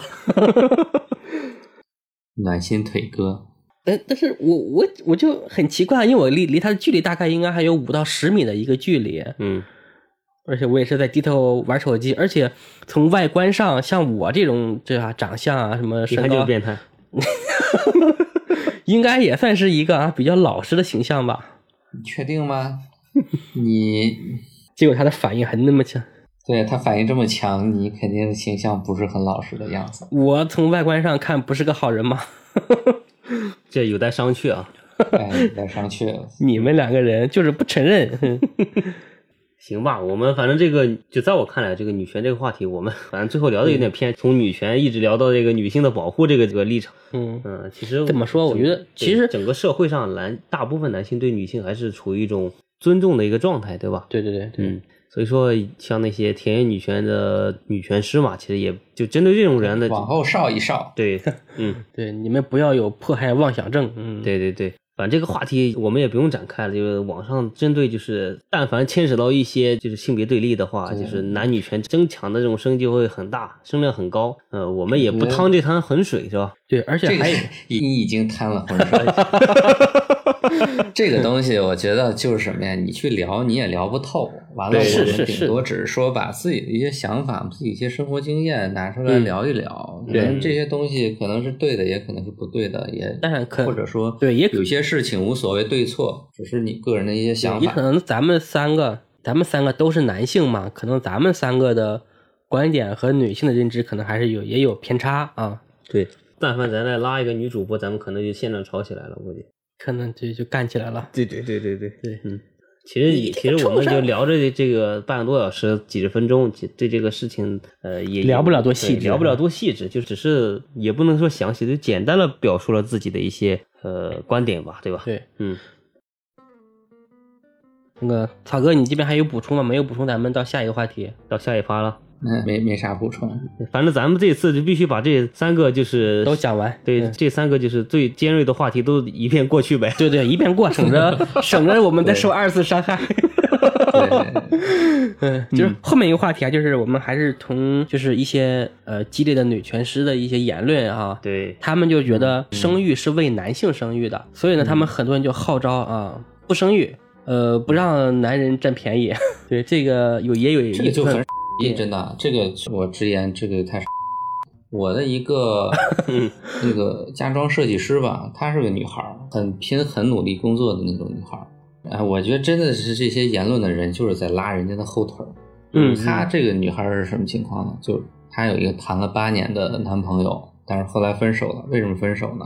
是因为她想要小孩儿，那个男的不想要小孩儿。嗯嗯嗯，啊，就是这个这个妹子喜欢小孩儿，对吧？对对，她想要生小孩儿，她觉得她是一个所嗯谓传统的人，就要生小孩儿。她觉得她是希望自己未来肯定是有小孩儿的，没小孩儿不可能，说不通。嗯对，所以他们俩因为这个观念最后分了。嗯你这嗯说个什么问题呢？就是说，这不是说我生孩子是为你们男的生的，这个话行为，这个话本身就有问题。对他们很多 当然，男的也不能说你生孩子是为了我生的啊，我你这对孩子俩他妈俩人生的，你是你的我的，我的对你像啊，你像这个就是前面那些女性，她们认为说啊，一个男人可能用了几秒钟或者几分钟啊就当了爸爸，啊，但这是几 秒钟，但是我再举个例子，就是我我这儿有俩例子，一个是正面例子，一个反面例子。嗯正面例子就是男性的一个正面例子，嗯就是就我之前有个同事，他就太爱自己的女儿了，我操，嗯他就是上班下班张嘴闭口就是我女儿怎么怎么样，他发朋友圈全是他女儿。嗯啊，那这你说个这种人他叫什么呀？他叫什么啊？就爽那三四秒，完了就后面事儿就不管了，是这样吗？我觉得不是的。对所以，就但你是嗯当爸爸，你除了扛起家庭的责任以外，你需要不管挣钱啊、什么社会地位、家庭的怎么怎么样。另外，你有很多爸爸是对自己的孩子很负责的。是的，而且我周围的人也都是很负责的，所以你说你你说那种话就很伤别人的感情的这种话。对当然嗯我这就是我这儿也有一个对也有个反面例子啊， 这反面例子就是这个爸爸的责任心比较不怎么样，啊他可能确实是那些人口中说的什么爽完以后就不管了，嗯，这种我相信也不在少数，但是也有确实有嗯就是但是这种人绝对没有那种负责任的爸爸多。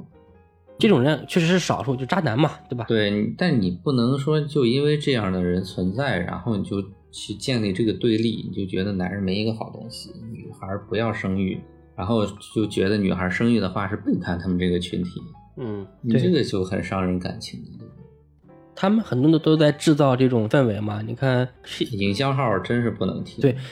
现在很多女性，就是很多年轻女孩，确实都在主张不想生育、不想生宝宝这种。我也是想不通，她们究竟是经过了一个什么样的一个思想的洗礼，然后呢，最后形成了这样的一些认知。我觉得可能从前几年的国内的丁克家族开始吧，嗯可能就有一些思想的转变，嗯，因为我们中国传统还是说多子多福嘛，对吧？对，就是什么百恶什么不孝为大，呃，什么无后为为大是吧？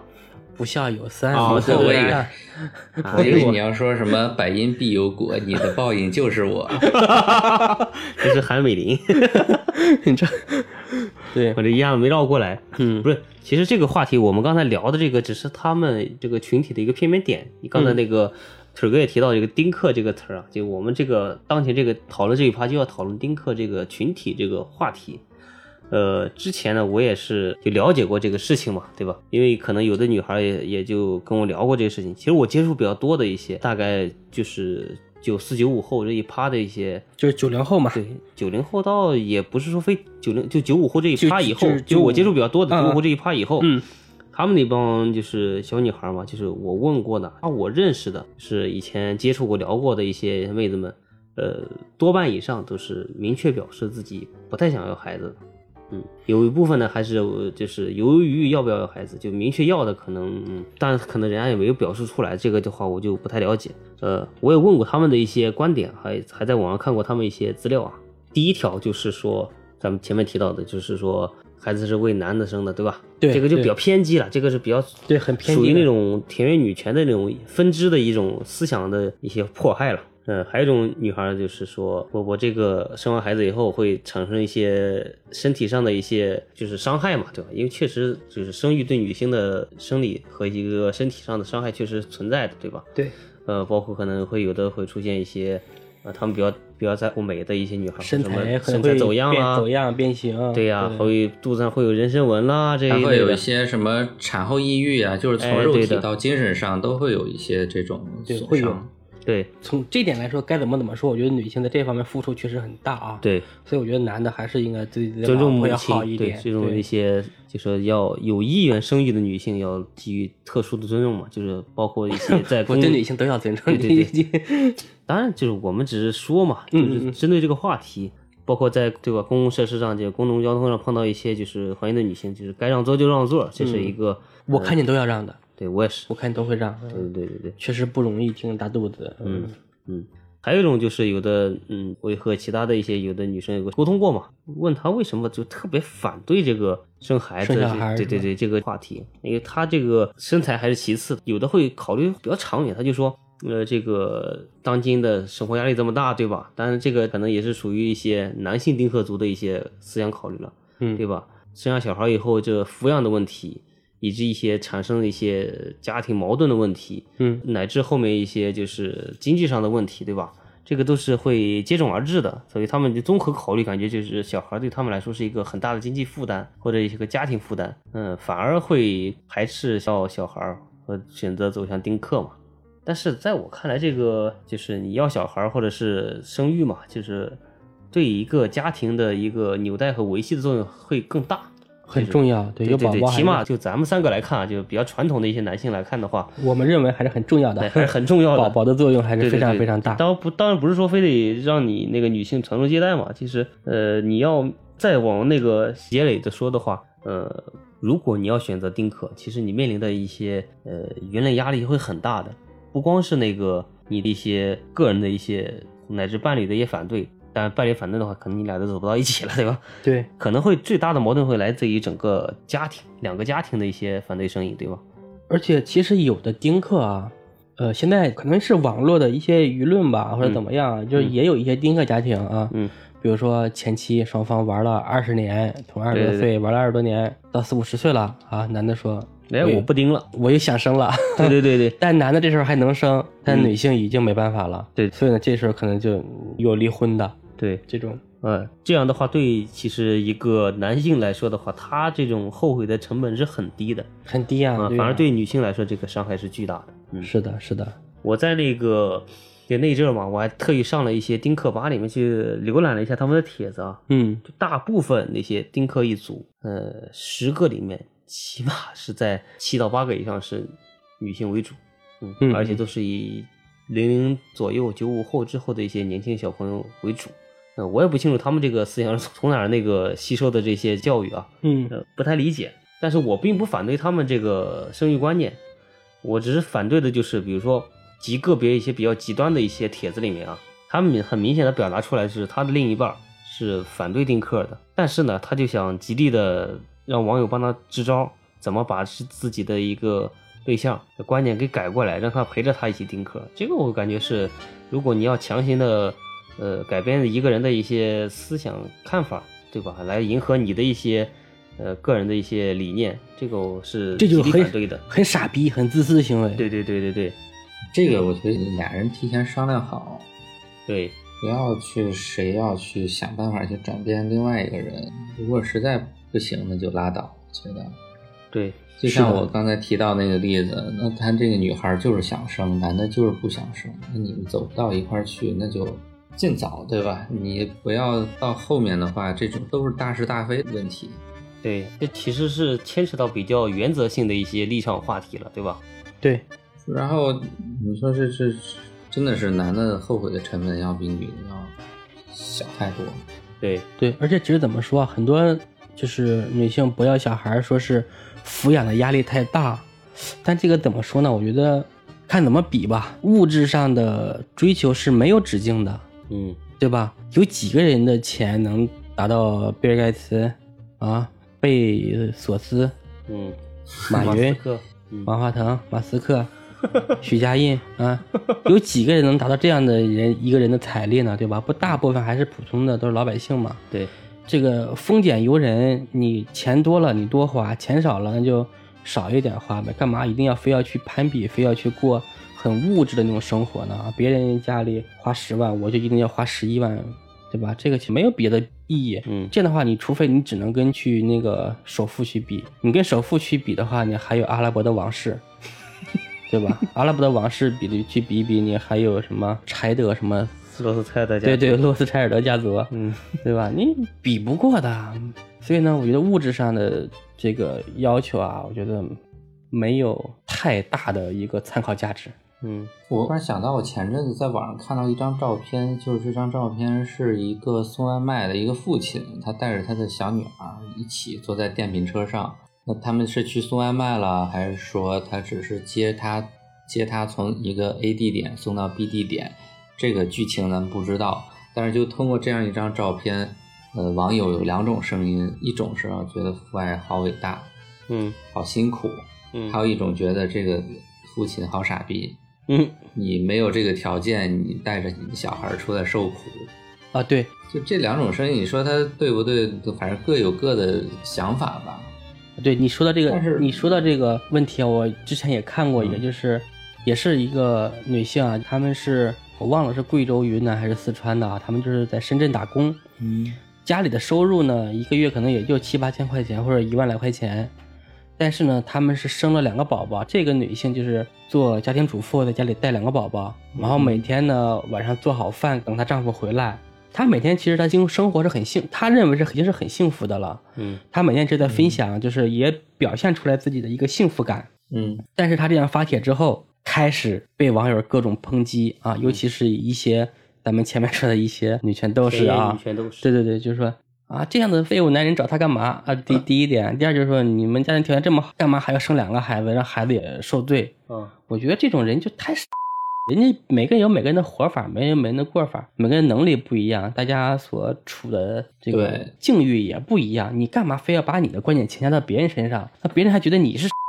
是不是？还有就是我们其实现在我们这波人二三十岁的人，一大部分人其实你小时候的生长环境不见得很好，嗯 那你长到这么大以后，你要回过去骂你爸妈傻啊，他们为什么要生你啊？对呀，对而且吧？你条件不好，为什么要养你啊？对呀，而且全国人民都经历过啊，我们从建国初期到现在经历过那么多困难时期。照这么来说，如果说你的前辈们和你一样的想法，就没有你了，我觉得。嗯是呀，而且说实话，人生的这个起伏、奋斗，还有你 境遇的一个变化，或者是你成长的过程吧，我觉得还是很丰富多彩的。而且人生是充满了不确定性的，嗯是吧？其实像腿哥刚才这么连着好几个傻逼，啊，就是就是 你这种有情绪嘛，比较气愤。其实我觉得这种为什么气愤呢？包括我自己也是有点儿看不惯，主要是因为别人在很努力的生活，你却在这儿没有成本的在那儿叭叭别人，而且还泼凉水，你对别人很不尊重。对，就是那个女性，就是被别人喷了之后，就过得不是很开心了。后来好像也不去分享了，还是怎么怎么样？我觉得这群，哎，这群孙子们，我 真是讨厌啊！嗯，其实就是站在自己的所谓的一个，就是感觉是道德制高点也不算吧，就是自己个人的一个经验的一就个是看法吧，自己的认知的一个制高点。对说实话，就是太自以为是了。对，随意的就是评价他人的生活，这确实是一个不太好的现象。当然，我们现在的话，呃，这三个话题的讨论，其实也是站在自己的一个道德认知点上，然后评论他人的对对生对活对，我们也是处于一个不正确的一个态度。但是不能哎说不正无所确谓正吧不？正确。对对我们所以我就觉得有，其实有一句话说什么这个人三观不正，这个人三观很正，我觉得这句话本身是有问题的。对，什么叫三观正或者不正？是因为他跟你的三观不一样，你管他叫不正是吗？所以这个我觉得就是你大家各自保持自己的意见吧。我可以骂你傻逼，你可以骂我傻逼，大家相视而笑，你过你的生活，我过我的生活。对，其实我只觉是得我们觉得可能有一些想法，你可能涉及到你很冒犯别人的时候，可能我我们觉得是有点冒犯的。对当然，我们说的有些话可能也会冒犯到别人。对我其实以前有过这样一个想法，就是我当时一个姐姐，我是看着她就经历过她的某一个怀孕的一个过程，一段时间吧，一小段时间可以说，就我觉得她太不容易了，就是你挺个大肚子，每天睡觉侧着睡也不舒服，那样睡也不舒服，然后呃，可能你还要吃很多东西，因为你怀小孩儿的时候你很容易饿，完了你吃了东西，小孩儿还胖，你自己也胖，然后你不吃吧，你又饿，就它非常的困难。然后经历过那一段时间以后，我就觉得有生育意愿或者说已经有过生育行为的女性是特别伟大、特别值得别人尊重的。嗯对对对对，是的，然后我当时也是就这波人，我觉得我高看他们一眼，我觉得太牛逼了。就是真的，你虽然我作为一个男的，你在旁边照顾或者怎么样，但是你作为他去怀孕去做这个事情的人，确实很难。所以这个时候我就觉得女，我当时对女性分为两种人，一种是我刚说的有生育意愿或者说已经有生育行为的人，我觉得他们是伟大的；还有另外一波没有生育意愿的人。我觉得就是你只是一个普通的人，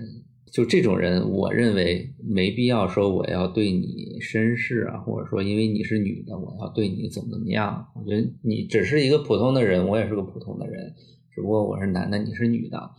我没必要让你，你也不用让我。对对对，但是，嗯但是对于那些有过生育行为，我觉得这种人是真他妈太伟大了，就是太太确牛逼实了。嗯确实啊，你像怀胎十月啊，尤其是最后这几个月啊，确实特别辛苦。对，就当时那段时间真的是就是对自己冲击还是蛮大的，现在可能这种感觉不那么强了。嗯， 以后对那个自己媳妇儿一定要好一点， 尤其 是就因为媳在在这个事情以前呢，我是看到女孩儿啊，就是一般一些年轻的女孩儿，我觉得啊，我要给她让座，因为她可能比较柔弱或者怎么样的，在地铁上或者在日常生活中，我要多帮帮忙什么的。嗯，但如果说对于一个没有生育意愿的人来说，我觉得这你只是一个普通的女的，你为什么要比我特别？我要去帮你干这个干那个，对，就大家的地位就平等。我我觉得你要平等一点，对，因为你要追求平等嘛，对吧？对。但是，哎呀，生育的人真的是不容易，太牛逼对了，确实只能确实用是牛不逼容来易形容。对牛逼伟大啊。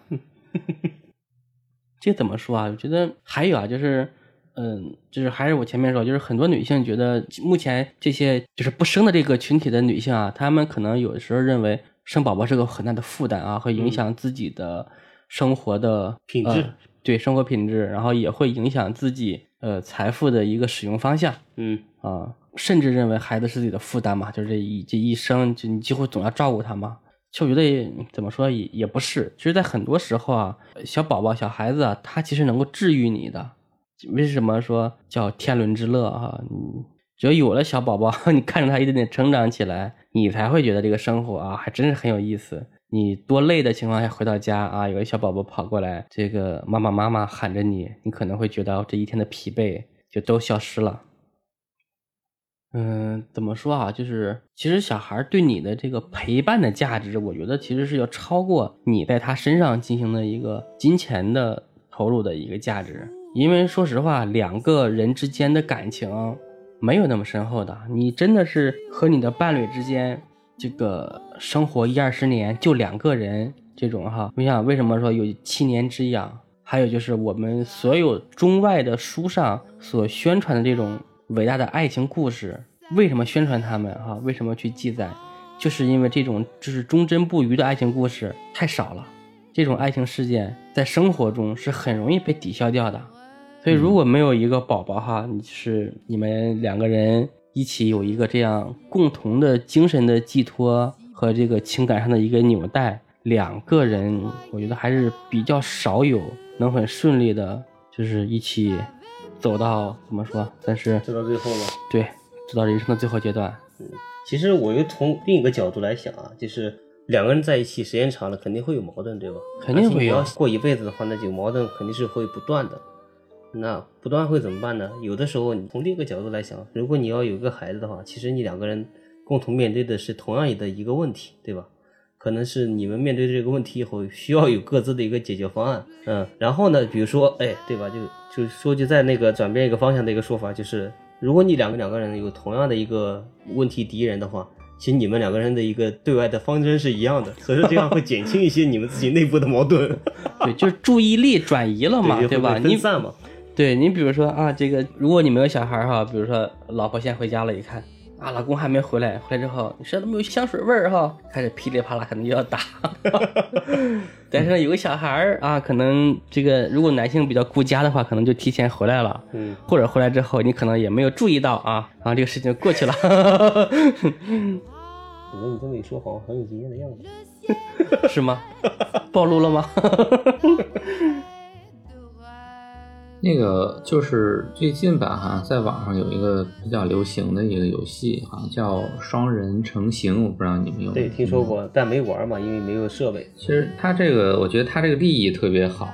就是反正就是三口之家嘛，然后这个爸爸和这个妈妈俩人就老吵架，到闹离婚了，到这种地步了。然后是因为这个小女孩对这一本书做了一些什么事儿，我忘了，然后就哦许愿来导致这着个父母希望那个父啊母能变成里面的人偶，然后是能永远在一起，还咋地的？后来父母醒来以后，好像是真的就变成俩人偶了，一起对，然后就是通合作通然关，后这个对吧？？对，合作通关这种模式，然后打通关了以后呢，啊，俩人就通过这种协默契作配合是合吧作，然后哎对，然后又找回了这种默契的感觉啊，俩人最后接个吻，这个魔法世界这个冒险闯关就结束了。然后呢，在现实生活中醒来了，俩人相相拥，对吧？然后又找到了他们的女儿，三个人抱在一起，一个破碎的家庭呢，最终又重新和好如初。嗯，我觉我觉得这游戏利益还是挺好的，对对对，嗯然后就现在我觉得很大的问题就可能是我不知道，因为是独生子女比较多还是怎么的，可能大家就是考虑自己多一点，所以就不愿意去做妥协，不愿意去做让步，所以导致其实有很多这种矛盾，然后很难维系一个家庭。你其实有了你小孩儿以后呢，其实这个是觉得是对你个人的一个性格的重塑也好，或者说重新去让你产生一种这种爱他人的能力，对，不太一样的一种能力，然后觉得对你本身也是会是一一一种养成吧，可以说。 对，确实是个养成游戏，最真实、 最氪金的养成游戏。 其实我觉得就是，呃，前段时间啊，就是那个半佛仙人，嗯，是是半佛仙人吧？对，嗯半佛，对，对他当时就是说到现在，就说到一个养老问题嘛。他就说，呃，很多人觉得我我老了，我我攒了一笔钱，我去养老院选一个高端的养老院哈，嗯，但其实他说在里面就分析了，啊就是说，如果你是一个没有子女的老人，当时比如说你的父母、你的兄弟姊妹，或者是你可能就没有兄弟姊妹这种人，很孤独的这种，你去了以后，你的权利没有人替你主张，嗯，那那个护工们为什么要对你好呢？人靠这个规章制度啊，自我约束，他就真的能像圣人一样吗？不会的，啊嗯，所以呢，他就说有小孩儿的，就是有后代的这个老人，是护工最怕的、最敬重的，嗯，因为有人为他们撑腰，嗯，有人为他们主张权利。就是哪怕比如说你的后代是个混蛋，他只贪你的钱，但是只要你在，对吧？他还是贪你的钱的，嗯他有所贪，他就要维护你。这个其实涉及到这么一个养老的层面了啊。所以呢， 养个小孩儿对于你自己的权利来说，老年生活还是有保障作用的。对，我觉得就是如果说你能有能力，你将来出国，你攒了一笔钱，到你老的时候，你能去到那些可以支持安乐死的国家，嗯，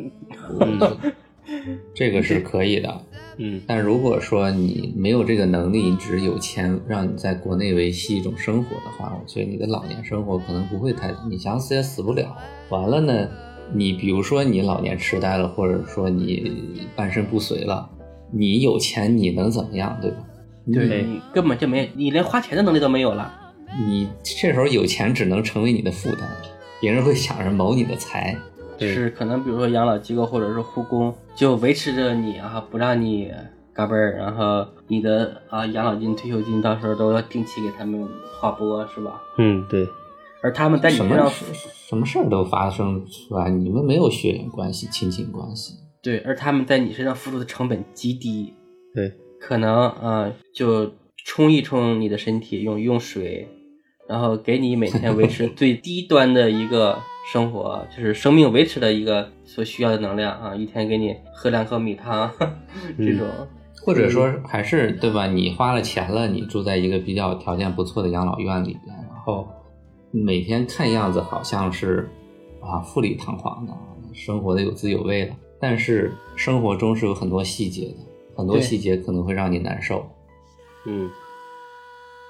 你想，我觉得其实比如说，就是不想生小孩的这群人啊、他们可能对生活品质的要求会更高。对，但是你真的到了那种你自己可能行不方便的情况下，靠陌生人来照顾你，那你的生活品质那肯定是从天堂到地狱般的一种心理上的感觉。嗯，因为有的就是不想生育的一些人就说，啊，我有这笔钱，我可以到处去旅游啊，我可以做自己想做的事情啊。但你要想，但是你的死亡不是自由的，对你旅游总会旅游腻的，你想做的事情总会做完的。就所以说，就最后归根结底的话，你这个最后的孤独是 是属于自己的，对吧？对，而且就金钱来说，以现在的物价的通货膨胀率，对物价的涨幅，你想想你现在攒的钱到老了，真的能够保障你的养老生活吗？是不是？对，所以我觉得就是养儿防老这个也不是什么很好的话题或者很好的价值取向，但是那不管是从这种陪伴感也好，从你老了的这种安全感来讲，我觉得你有必要提前好好考虑一下这个问题，因为老人的幸福也是幸福，你要为自己未来的幸福考虑考虑，你有没有能力花钱出国安乐死？对，所以我我觉得就是，其实我们聊完这些，还是因为不管是支持生育的人来说，还不支持生育的人来说，听完了也不会有什么特别的感受，就是可能不生反而可能更对立的觉得你说这些都他妈废话，都傻逼。对对对，但是觉得我们也是基于自己的一些生活经验吧，和自己一些生活上总结，我得出的这些我们对于我们三个人其实比较一致性的一些结论。对，啊咱们三个的认知对我其觉实得感你觉还是挺统一 的。对，人是自由的嘛，然后你随便你怎么想，嗯，各有各的想法。对对对但是我们怎么说呢？就我们三个人，我觉得啊，就能走到一块儿开这个三轮车，嗯我觉得大家的人品也都是相近的，不会说对嗯那种。呃，只爽那三四秒，完了以后就不管了。这种对，如果只是三四秒，其实应该会心理自卑吧？ 只是三四秒就结束了， 呃，啊，对吧？传出去可能也不太从那三四秒开始，他已经是个渣男了。对你这要说的太对了，三四秒出来就已经是骗人了。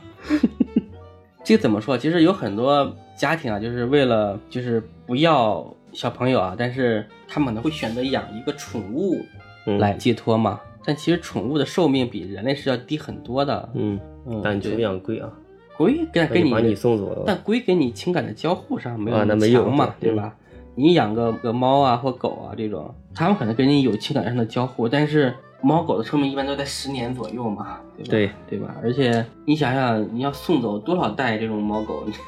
一直是在白发生黑发人，对对对，对心里会很难受的。所以其实你靠养一个宠物去寄托自己的一个情感，对，是不现实的。我以前看过一本书，啊、也不是看过一本吧，就看过它的前言。 这本书是讲那个养狗的，然后它一上来就要明确一个观点，就是说你人和狗之间不是那种什么亲情关系或者什么关系，你们之间就是单纯的宠物关系。对不要搞那些什么儿子呀、女儿啊什么这种，但是你可以这样叫，但是你不要从心理上真的认同这件事情。嗯，这个个是一个大前提，否则你在后面的这个养育的过程可能会很成问题。嗯，前段时间那个徽州宴那件事情哈，就是因 为对那个狗追着那小女孩，最后徽州宴这个集团好像现在已经没有人去那里吃饭了哈。反正这个肯定是这个集团这个生意受到重创嘛。对，嗯这种认知太傻逼了，当着警察的面儿啊，要弄死他的小孩儿，我的天呐，你也太无法无天了！为了一条狗，行吧，反正今天我们也聊了也不少了，对吧？如果这真的一期太长了啊，对这一期确实有点长。然后是，如果你现在听的话，可能是整段，也可能是我们的下半集。 嗯，对。虽然我们发表了很多，就是一些就就是我们三个人主观的观点，就是站为主吧，对吧？可能是很 real，但是可能也有一点不正确。嗯，当然这个就是表达个人的一些，就还是那个个人观点。嗯，我觉得从那个所谓的正确的角度来讲的话，我们们其实有一部分言论是正确的，有部分言论是不正确的。对但是你生而为人，人就是这样啊。对，嗯，我就是我有觉得想你法如。果说能在节目里边体现出这一点，我觉得我们三个人都是有勇气的人，尤其腿哥。对，哦，我还好吧。哎，别怂，别怂，推哥刚才他在节目里的呃一言一行都很不 real，他 在私下里不是这样的。啊！ 所以我觉得你如果说真的有一些人啊，因为咱们也不是什么圣贤之辈，大号或者怎么样的，有一些人有些大号他们不会说这种话的，他们真的就是你好我好大家好。嗯对他们现实中真的是这样吗？不可能。说你哪个人对他们顾忌对太多了，我们就啊一百多个粉丝啊，还有大部分都是亲我都是亲朋亲朋好好友。友，哎 可能我们的一些价值观是相同的。就不是说粉丝多不多，就是至少不会考虑那么多吧。你我觉得就对吧？播客节目就是你想什么就聊一些什么，不要弄虚作假，对吧？但是我觉得社会上一些真实的声音就是太少。对， 对，其实我一直很想讲一期这样的节目嘛，我觉得表达一下我对一些行为的批咱判。就说不光对，不光是 LGBT 还是什么女权什么的，这里边有傻逼，也有牛逼的人。对，对，其实不能说对他们，但我们敢说你傻逼，也敢说你牛逼，但是你，但是我们可能也会被骂成傻逼。所谓的正确就是我只会说你牛逼，你傻不傻逼，我无视这件事情。对，嗯，这就是当今主流媒体或者一些就是公共媒体吧，就是一些选择呃息事宁人，或者是嗯，就是就是，就还是我们前面提到的，就是我不反对，但我也不算支持，就是默许或者是就是沉默的一个态度。嗯对，其实怎么说，今天我这是算表达了我的思想啊。嗯，我觉得人还是符合一个比较大的规律吧，毕嗯竟说人类传承了这个进化的几百万年，到这一步也不容易。你都去搞基了，那人类就嘎嘣儿 了，就对吧？我们的人类文明就到此就断绝了，你还探索宇宙？现在太阳系还没出去呢，你还探索个狗屁的宇宙呀？靠谁呀？是不是？你不可能以后靠人工智能啊！我们都进入到那个什么黑客帝国的时代，被被机器给养起来，嗯，变成发电的一种生物。嗯，进入这个最近特别火的一个元宇宙的一个世界 里。人各有主张吧，我觉得对对谁也对不要说服谁。嗯，。对对对，也不指望说服谁嘛，对吧？反正我 们就是是你要说服一个人，其实是一个很难的一个事情，太难了你只能是在你选择可以接受的余地下改变自己，这个还是相对来说比较简单的。嗯，所以说大家保持自己的一个态度，学会接受新鲜的事物，这就是我们这期想跟大家表达的一个呃，就是比较正确的一个观点吧。 啊，突然就是，反正到最后收的时候，稍微有点怂，就是对对对对，肯定得正能量一些啊的。还是得怂一点，怂一点，怂一点好。因为你你假设像我们这种小刚开始在互联网崭露头角的这种没经历过大风大浪的人来说，对心理承受能力不怎么样。对对对，万一这期发去吭哧吭哧几百条骂名，我的天呐！嗯，然后过三天，《人民日报》锐评：激动 三轮，树立不良价值观。 被封了哈。然后各个大牌找我们解约各个大牌有大牌吗？ 啊，各个平台把我们的节目下架而已。 啊喜马拉雅，我不跟你们合作啦。行吧，倒也不至于。嗯，我们这期也就到此结束。然后是那个腿儿哥回归这一期，呃，草腿儿哥回归，草哥草哥回，回 归，草哥回归这一期确实也，就是我们聊的也挺多哈，嗯，这期话题还是比较劲爆了，相当于。对对也也不劲爆，也比较尖锐吧，这个啊，对对对对，对，比较尖锐。嗯，行吧。就是节目结束最后，呃，草哥还有什么想说的吗？没什么想说的，就觉得嗯希望平安吧。对，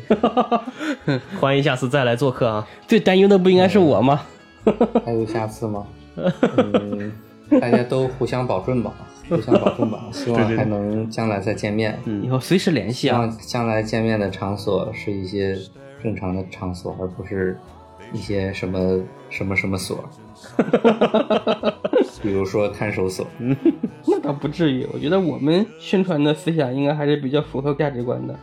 哎，不能乱代表。嗯啊。自以为，自以为吧。我们只能代表我们个人，好不好？以上嘉宾所有观点与《机动三轮》节目无 关，任何一个博主这有个道理，是这这样的。是主播的一个不当言论，与本节目没有任何关 系。对这个节目啊，跟这个参与这个节目的一些主播一定要划清界限。对， 这就是我们在第一期就是那个引言的时候就下了一个基调。对，今天我们什么呀？我们就邀请了三位嘉宾啊，这个一个是可乐草，一个加鸡腿，还有我们的小贤。嗯，欢迎这三位嘉宾今天跟我们一起来聊这一期播客啊。咱们之前定的基调是不制造这个冲突性的话题，是吧？对，不传播任何这个价值观。对，今天很好，我们全部打破了 对，哎，也不是传播吧，就是探讨，啊！探讨探就讨这，样吧。嗯行，那我们这期就到此结束吧。嗯，嗯，好的，嗯祝大家睡个好觉，对，祝大家呀，嗯，平安快乐。对，祝大家心平气和 升职加薪吧。嗯嗯，啊。升职加薪还比较土啊，那就就这样吧。嗯，就比较实惠，比较实惠。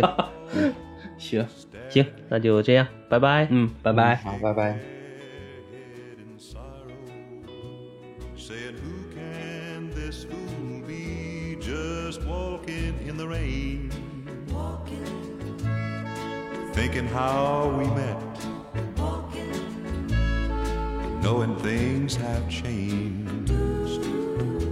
Somehow I can't forget.